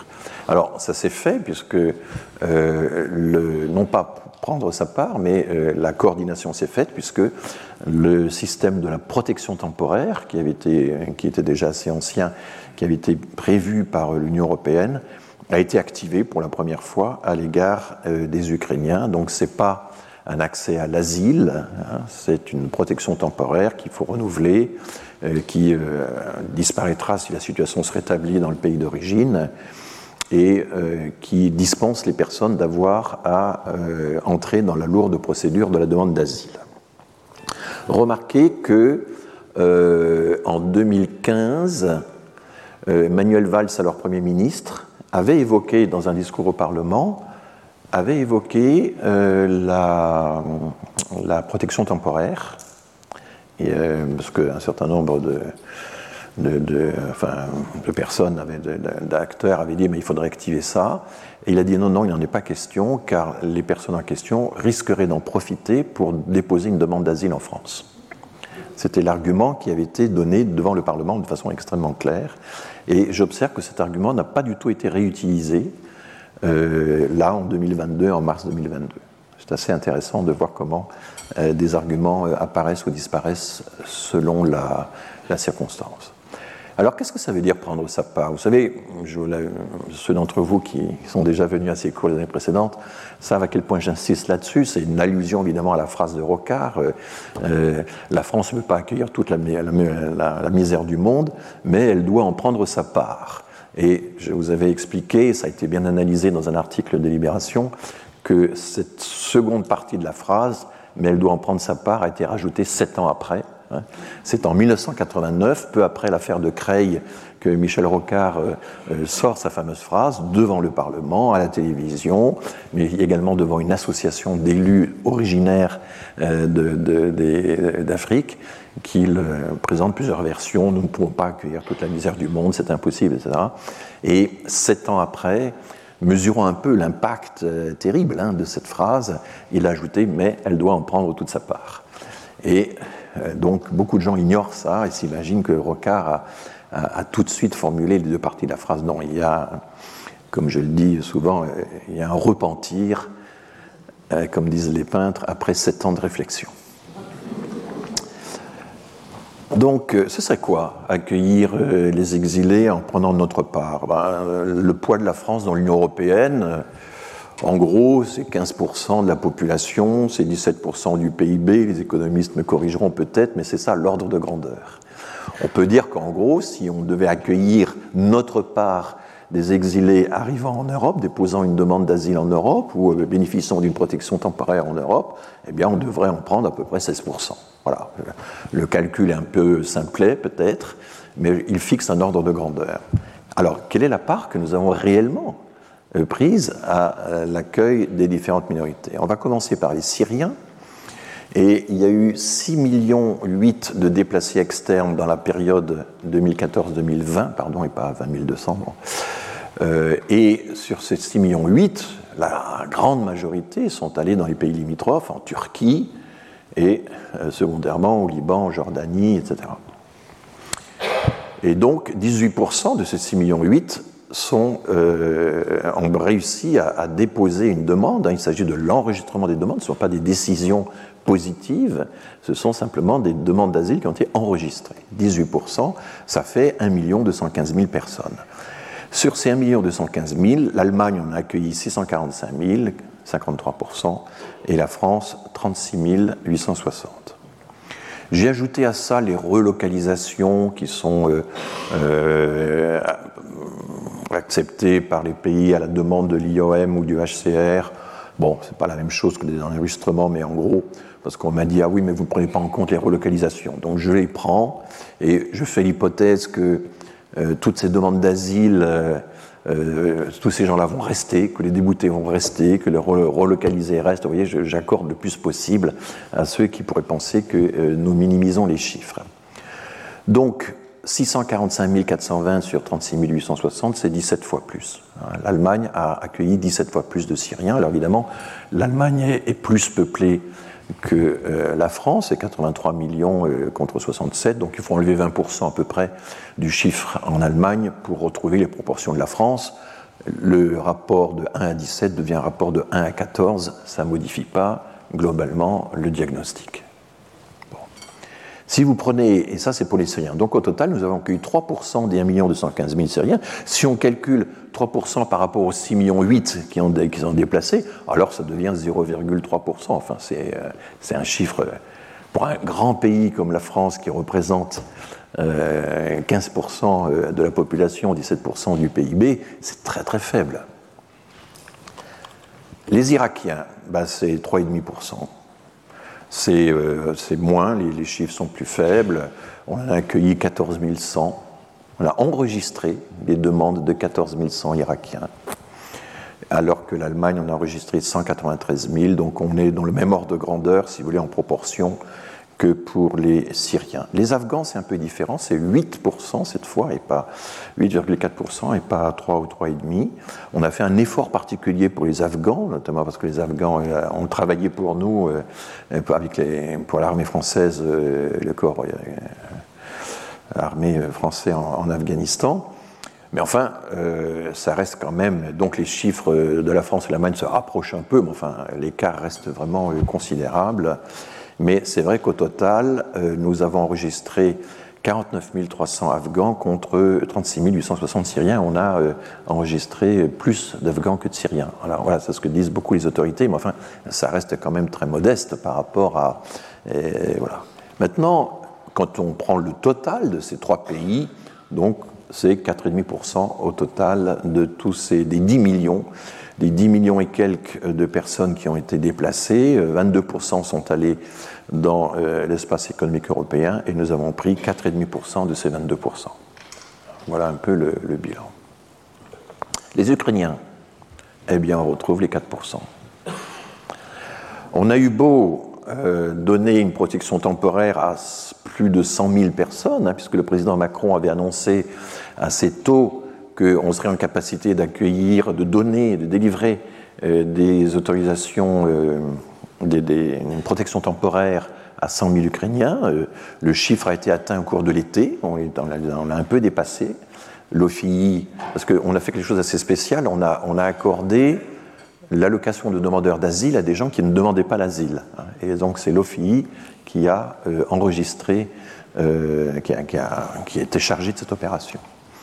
Donc, euh, alors les Ukrainiens, ils, étaient très nombreux, hein, c'est 44 euh, millions d'habitants, hein, deux fois plus que la Syrie, donc euh, voilà, 2 millions 55 sont entrés, ont été enregistrés dans l'espace économique européen.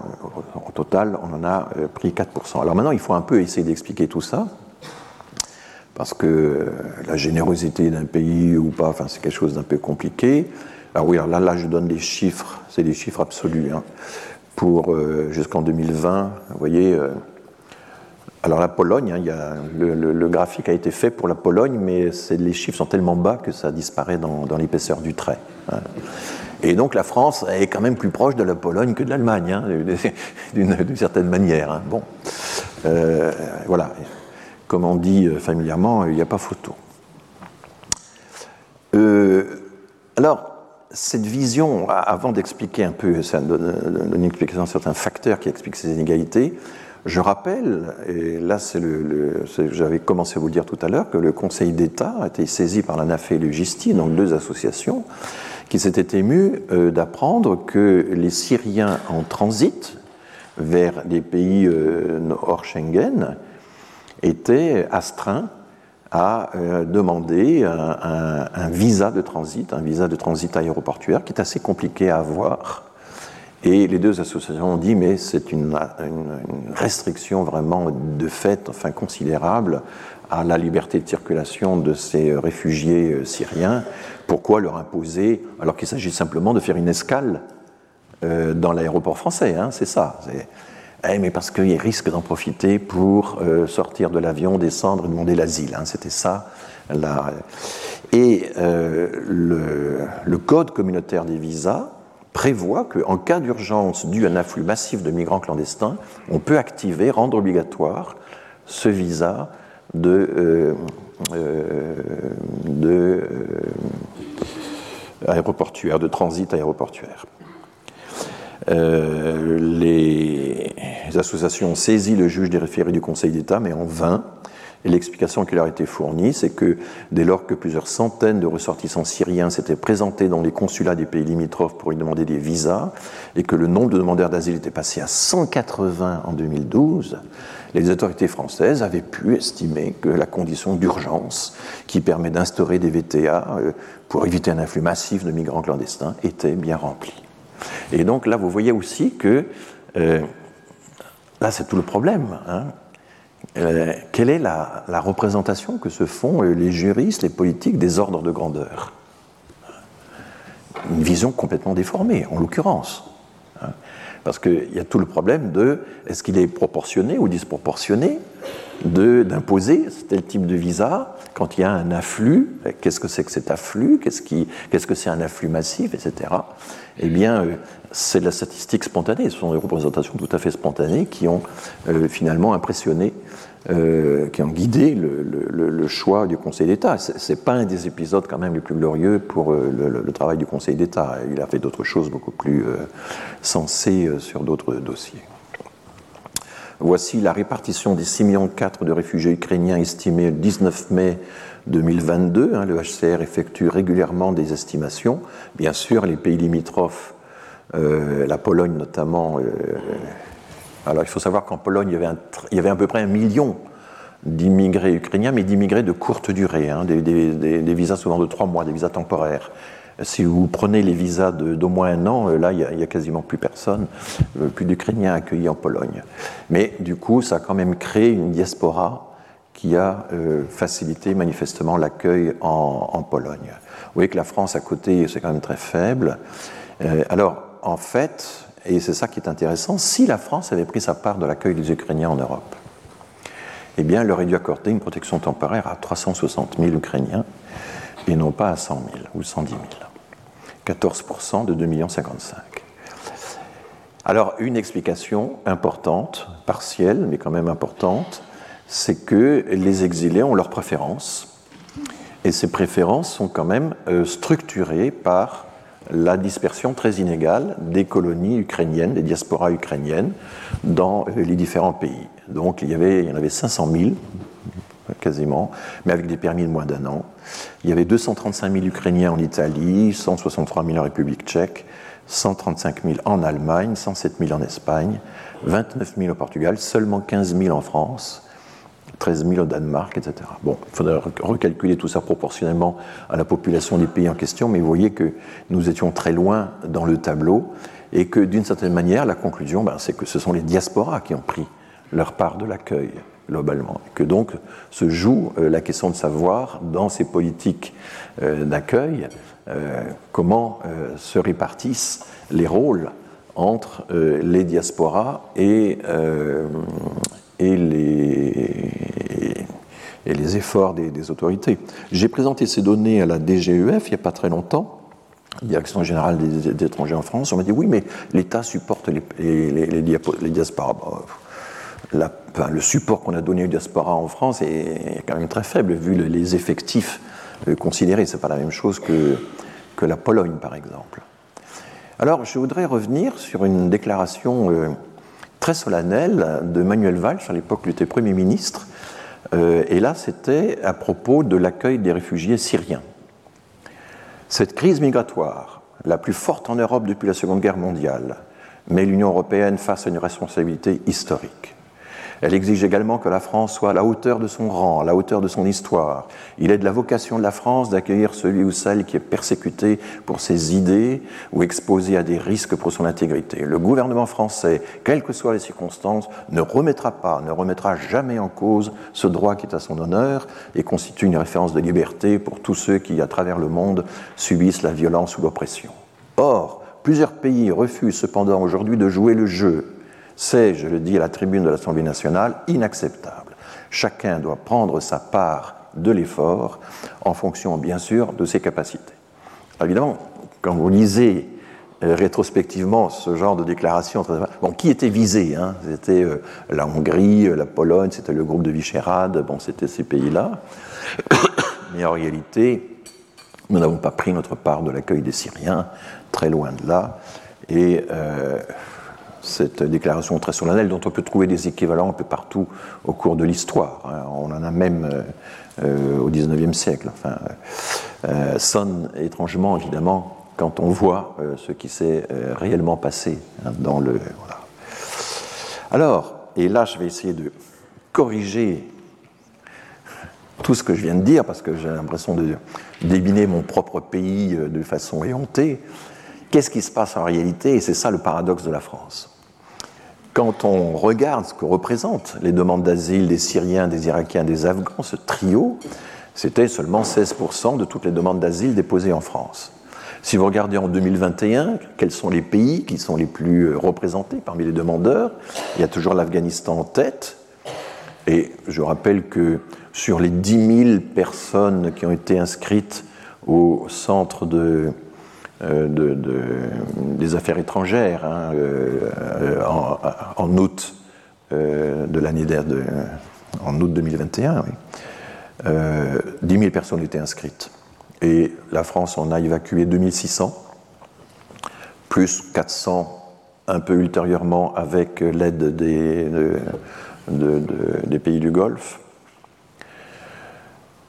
Et donc il y a encore euh, des milliers de gens qui attendent. Et qu'est-ce qu'ils doivent faire? Eh Ils doivent aller, euh, c'est possible, moi je, connais ce cas de, très près, ils doivent se rendre dans un consulat français qui est soit à Karachi, soit euh, à Delhi, soit à Téhéran.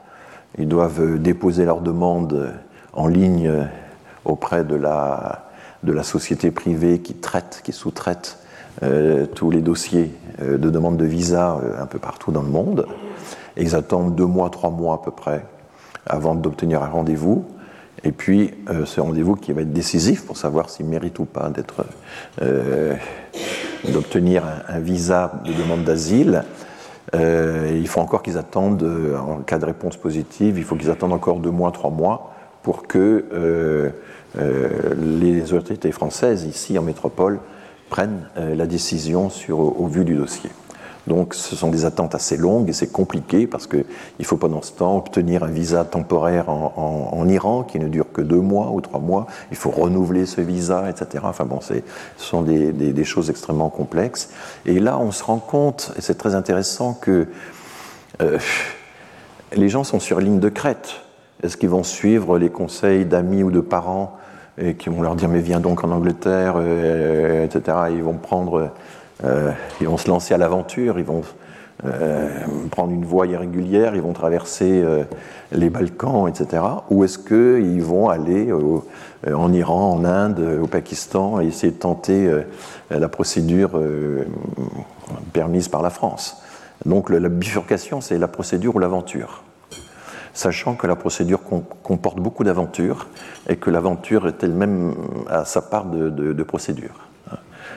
Et donc, se retrouver en situation régulière ou irrégulière au bout du compte, ça se joue à très peu. Vous avez des membres d'une même famille qui ne vont pas faire le même choix et qui vont se retrouver sur un versant ou sur l'autre. Et donc la, frontière entre régularité et irrégularité, ça j'en parlerai dans le cours euh, correspondant, est quand même très mince. C'est la loterie de l'asile. C'est comme ça que plusieurs associations ont défini euh, ce système, qui n'est pas seulement le fait qu'à l'intérieur de la Chambre nationale du droit d'asile, euh, il y ait euh, des variations très très fortes dans le taux de décision positive d'une chambre à l'autre, hein, mais c'est aussi en amont, en amont la bifurcation qui fait qu'on va se retrouver dans l'aventure, dans la procédure, avec des résultats très très aléatoires parce qu'il faut démontrer qu'on était systématiquement et personnellement euh, soumis à une persécution de la part des talibans, etc. C'est pas évident. Bon, donc, je referme la parenthèse. Quand vous regardez en 2021 quels sont les pays qui sont les plus représentés parmi les demandeurs d'asile, vous avez derrière l'Afghanistan la Côte d'Ivoire, le Bangladesh, la Guinée, la Turquie, l'Albanie, la Géorgie, le Pakistan, le Nigeria et les Comores. Et puis ça change un peu d'une année à l'autre, et on a vu ces dernières années la République démocratique du Congo, la Somalie, les deux Soudans, Haïti, enfin voilà un peu les. Alors vous voyez bien que ces pays sont compliqués. Hein. Les situations, euh, c'est vraiment euh, est-ce qu'ils sont sûrs, est-ce qu'ils sont pas sûrs. Euh, il faut examiner au cas par cas la situation des gens, leur rapport avec l'opposition, leur histoire, etc. C'est quand même très complexe, et c'est cela qui va décider si oui ou non euh, les personnes euh, peuvent bénéficier de l'asile. Il se trouve que sur ce périmètre, donc en dehors du trio euh, Syrie, Irak, Afghanistan, sur ce périmètre-là, le reste du monde, si vous voulez, eh bien, en, gros, c'est 18% des demandes présentées en Europe qui sont présentées en France.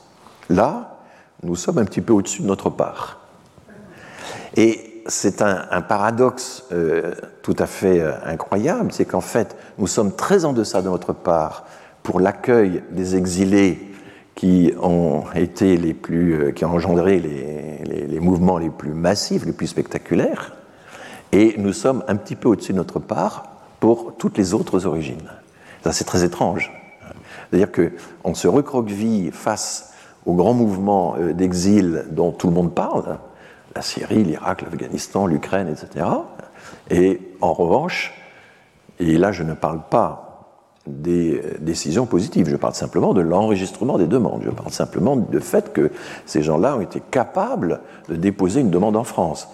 Il y a tout le chiffre noir de la demande d'asile, hein, des gens qui n'ont pas réussi à déposer leur demande et qui sont euh, coincés dans les hotspots, etc., aux frontières à l'extérieur de l'Europe.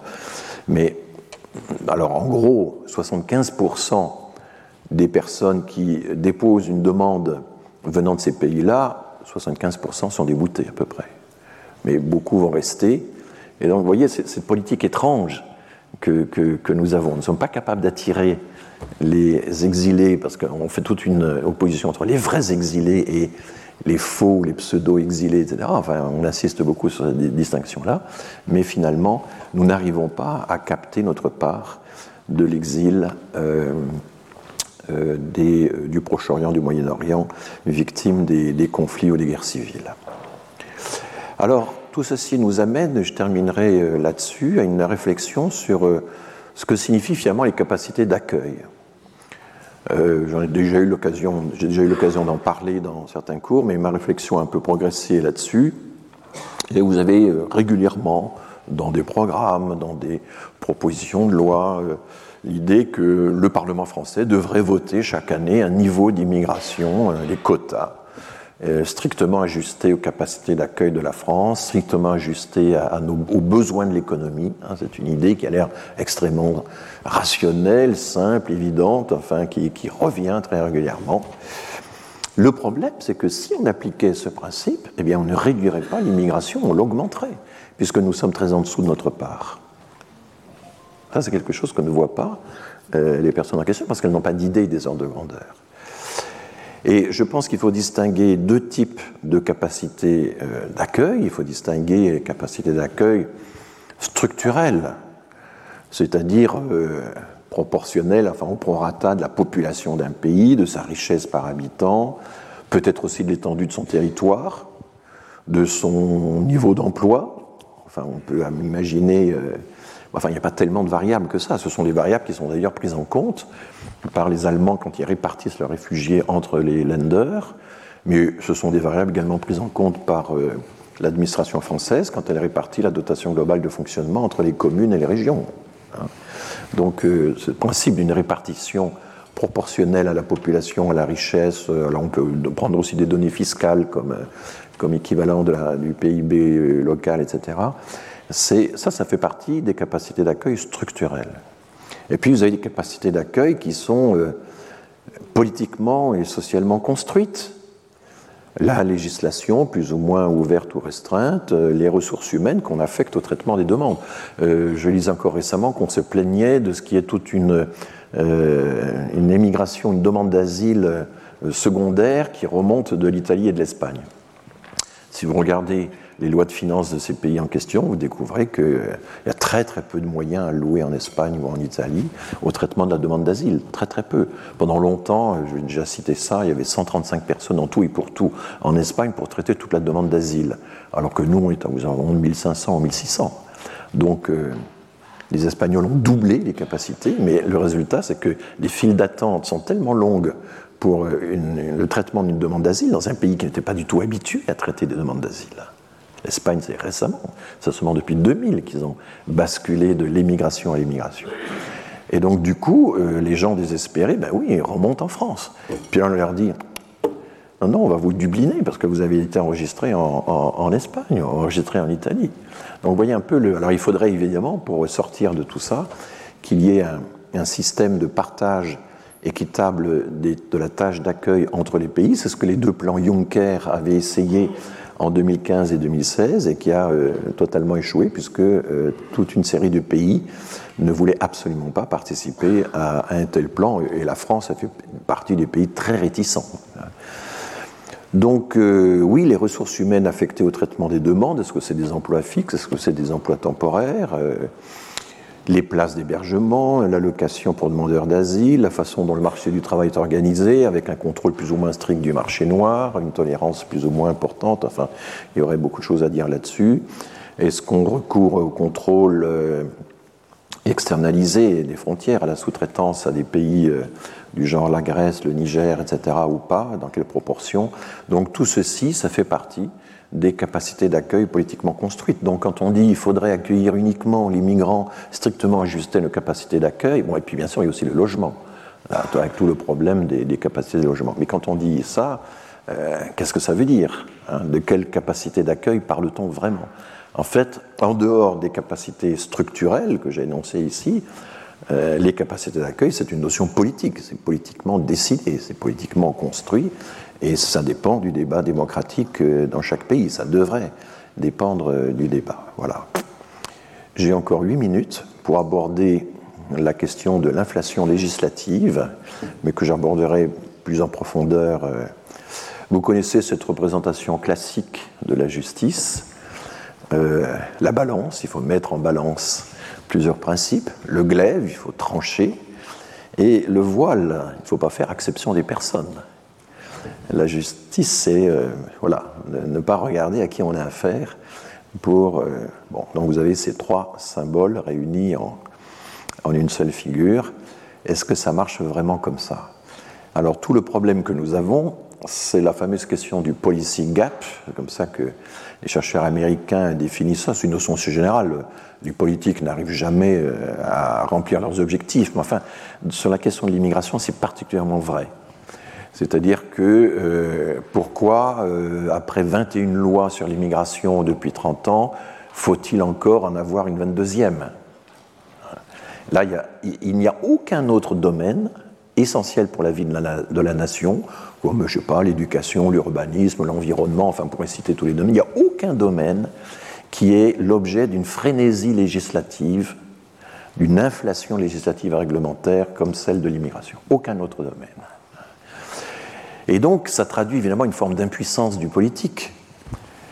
Et alors, il y a une façon euh, que, je, n'approuve que partiellement. James Holyfield, qui est un peu l'inventeur de cette formule du policy gap, dit ben oui, dans une société euh, libérale, une société de marché, il y a forcément des intérêts contraires. Euh, les entreprises sont plutôt favorables à la libre circulation des travailleurs, mais euh, l'État, euh, sous la poussée de la population, doit garantir la sécurité, l'ordre public, préserver les frontières, etc. Et donc c'est le conflit, le, dilemme entre ces deux forces de sens contraire qui caractérise le paradoxe libéral, c'est aussi le nom que donne Holyfield à cette, à cette histoire.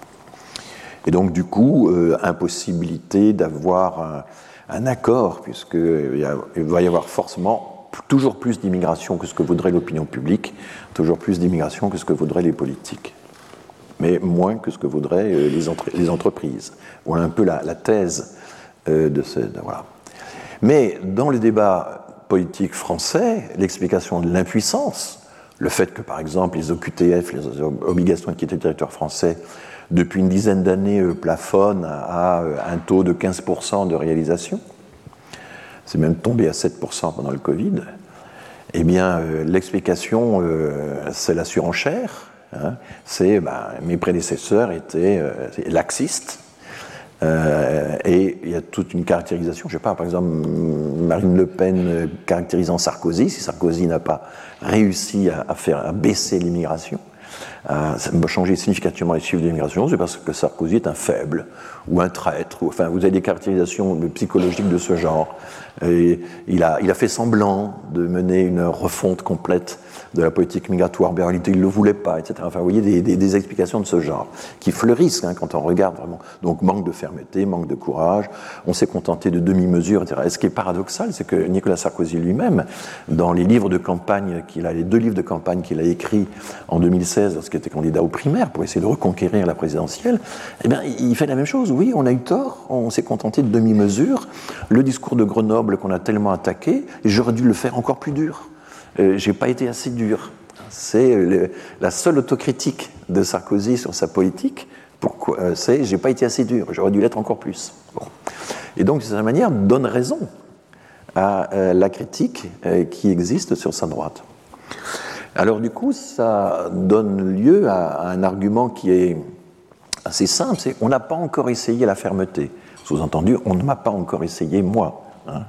Euh, appel à l'homme nouveau, à la femme nouvelle, à l'homo novus, et dont cette fois la main ne tremblera pas. On sera ferme cette fois, on sera fermement ferme. Et le problème, alors vous avez des témoignages de ça qui sont très drôles, enfin très drôles. Alors, par exemple, là j'ai pris dans la presse régionale Emmanuel Macron intraitable sur son engagement à expulser tout étranger en situation régulière. Voilà, euh, tous ceux qui commettent un acte délictueux seront expulsés, etc. De quand date cette interview? Elle date du premier euh, quinquennat. Il faut qu'on soit plus efficace dans les politiques. De, il y a aussi le vocabulaire de management pour l'efficacité, etc. Euh, il y aura au début de l'année prochaine une nouvelle loi en matière d'immigration et d'asile pour durcir les règles. Eh bien, euh, ça, vient, je l'ai pris dans la presse régionale réunionnaise, bon, euh, il y avait bien d'autres, ça date de 2017. Mais vous reprenez l'interview d'il y a deux jours, c'est exactement les mêmes formules. On aura une loi en début d'année pour durcir, etc. il faut reconduire à la frontière les délinquants. C'est exactement, mais à la, parfois au mot près, la même argumentation. Et donc ça, c'est intéressant de savoir pourquoi cet échec, pourquoi ce, tragique de répétition, si j'ose dire. Et on pourrait multiplier, Macron veut durcir les mesures contre les clandestins, nous prendrons des mesures plus dures, etc. Euh, quand on va à Mayotte, alors ça c'est le, euh, on va durcir encore le droit du sol. Donc l'idée que euh, la seule action législative possible, la seule action, ça va être de durcir encore, durcir toujours, une espèce de fuite en avant dans le durcissement. Je pense par exemple à cet ouvrage qui avait été publié en, à la précédente élection présidentielle en 2012, qui récapitulait un peu tous les programmes des candidats et sur l'immigration, et une des phrases essentielles, faut-il encore durcir les règles? Donc on est là dans cette... Euh, euh, alors, vous prenez euh, Trump, vous prenez Poutine, vous prenez Boris Johnson, etc., vous retrouvez les mêmes phrases. Hein. Poutine aussi, à un moment, dit il faut durcir les règles de l'immigration. On va imposer à tous les candidats à l'immigration un examen de culture, de langue russe, de littérature. Enfin, il a détaillé tout ça. C'était, voilà, il était euh, Marine Le Pen, euh, en matière de sécurité, on a tout essayé sauf la fermeté. Alors toutes ces phrases marchent pour la sécurité, pour l'immigration, pour le terrorisme, pour l'islamisme, évidemment. C'est un peu toujours la euh, même, la même matrice. La répression, ça fonctionne. Aujourd'hui, c'est le laxisme à tous les étages. Donc, on n'a pas encore essayé. Essayez là, essayez moi, et puis vous aurez la solution. Et donc, c'était le gros problème que s'était posé Valérie Pécresse pendant sa candidature. Elle avait promis de rompre avec l'impuissance. Comment fait-on pour rompre avec l'impuissance? Alors, il y a une formule que j'ai retrouvée, euh, formule incantatoire ma main ne tremblera pas. Je donne un exemple. Xavier Bertrand, promettant que sa main ne tremblera pas au nom de la fermeté républicaine, a plaidé pour une baisse de 30% de l'immigration du travail de 50% de l'immigration étudiante et pour diviser par trois l'immigration familiale. Ça, c'est une déclaration du 14 novembre 2021. Bon, euh, Marine Le Pen, face à la montée de l'islamisme et de l'antisémitisme dans notre pays, ma main ne tremblera pas. Jamais ma main ne tremblera lorsqu'il s'agira de défendre les Français et ceux qui les protègent. Ma main ne tremblera pas de plus lorsqu'il s'agira de protéger les Français contre la submersion migratoire. Ça, c'est en février 2022 à la grande convention présidentielle de Reims.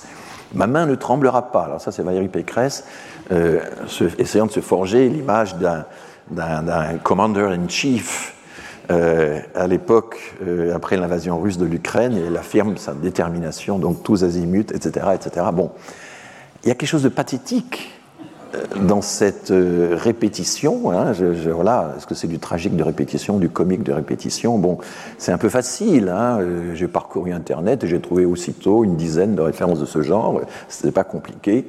Et bon, Euh, et ce qui est très intéressant, c'est comment fait-on quand votre parti a déjà été au pouvoir récemment, mais que vous, vous voulez vous présenter en homme nouveau pour mériter les... Alors, euh, Bruno Retailleau euh, est dans cette situation-là, hein, donc le chef de file des sénateurs LR, quand même, qui, a de, grandes ambitions. Hein. il faut admettre que son parti a manqué de fermeté, mais il faut quand même se présenter comme un nouveau. Et ça donne, la droite n'a pas tout mal fait. Mais c'est vrai qu'elle n'a pas été au bout de ce qu'elle avait promis qu'il s'agisse de la dépense publique, de l'immigration ou du travail. Simplement, je me sens comptable de rien. Je ne fais partie d'aucun gouvernement.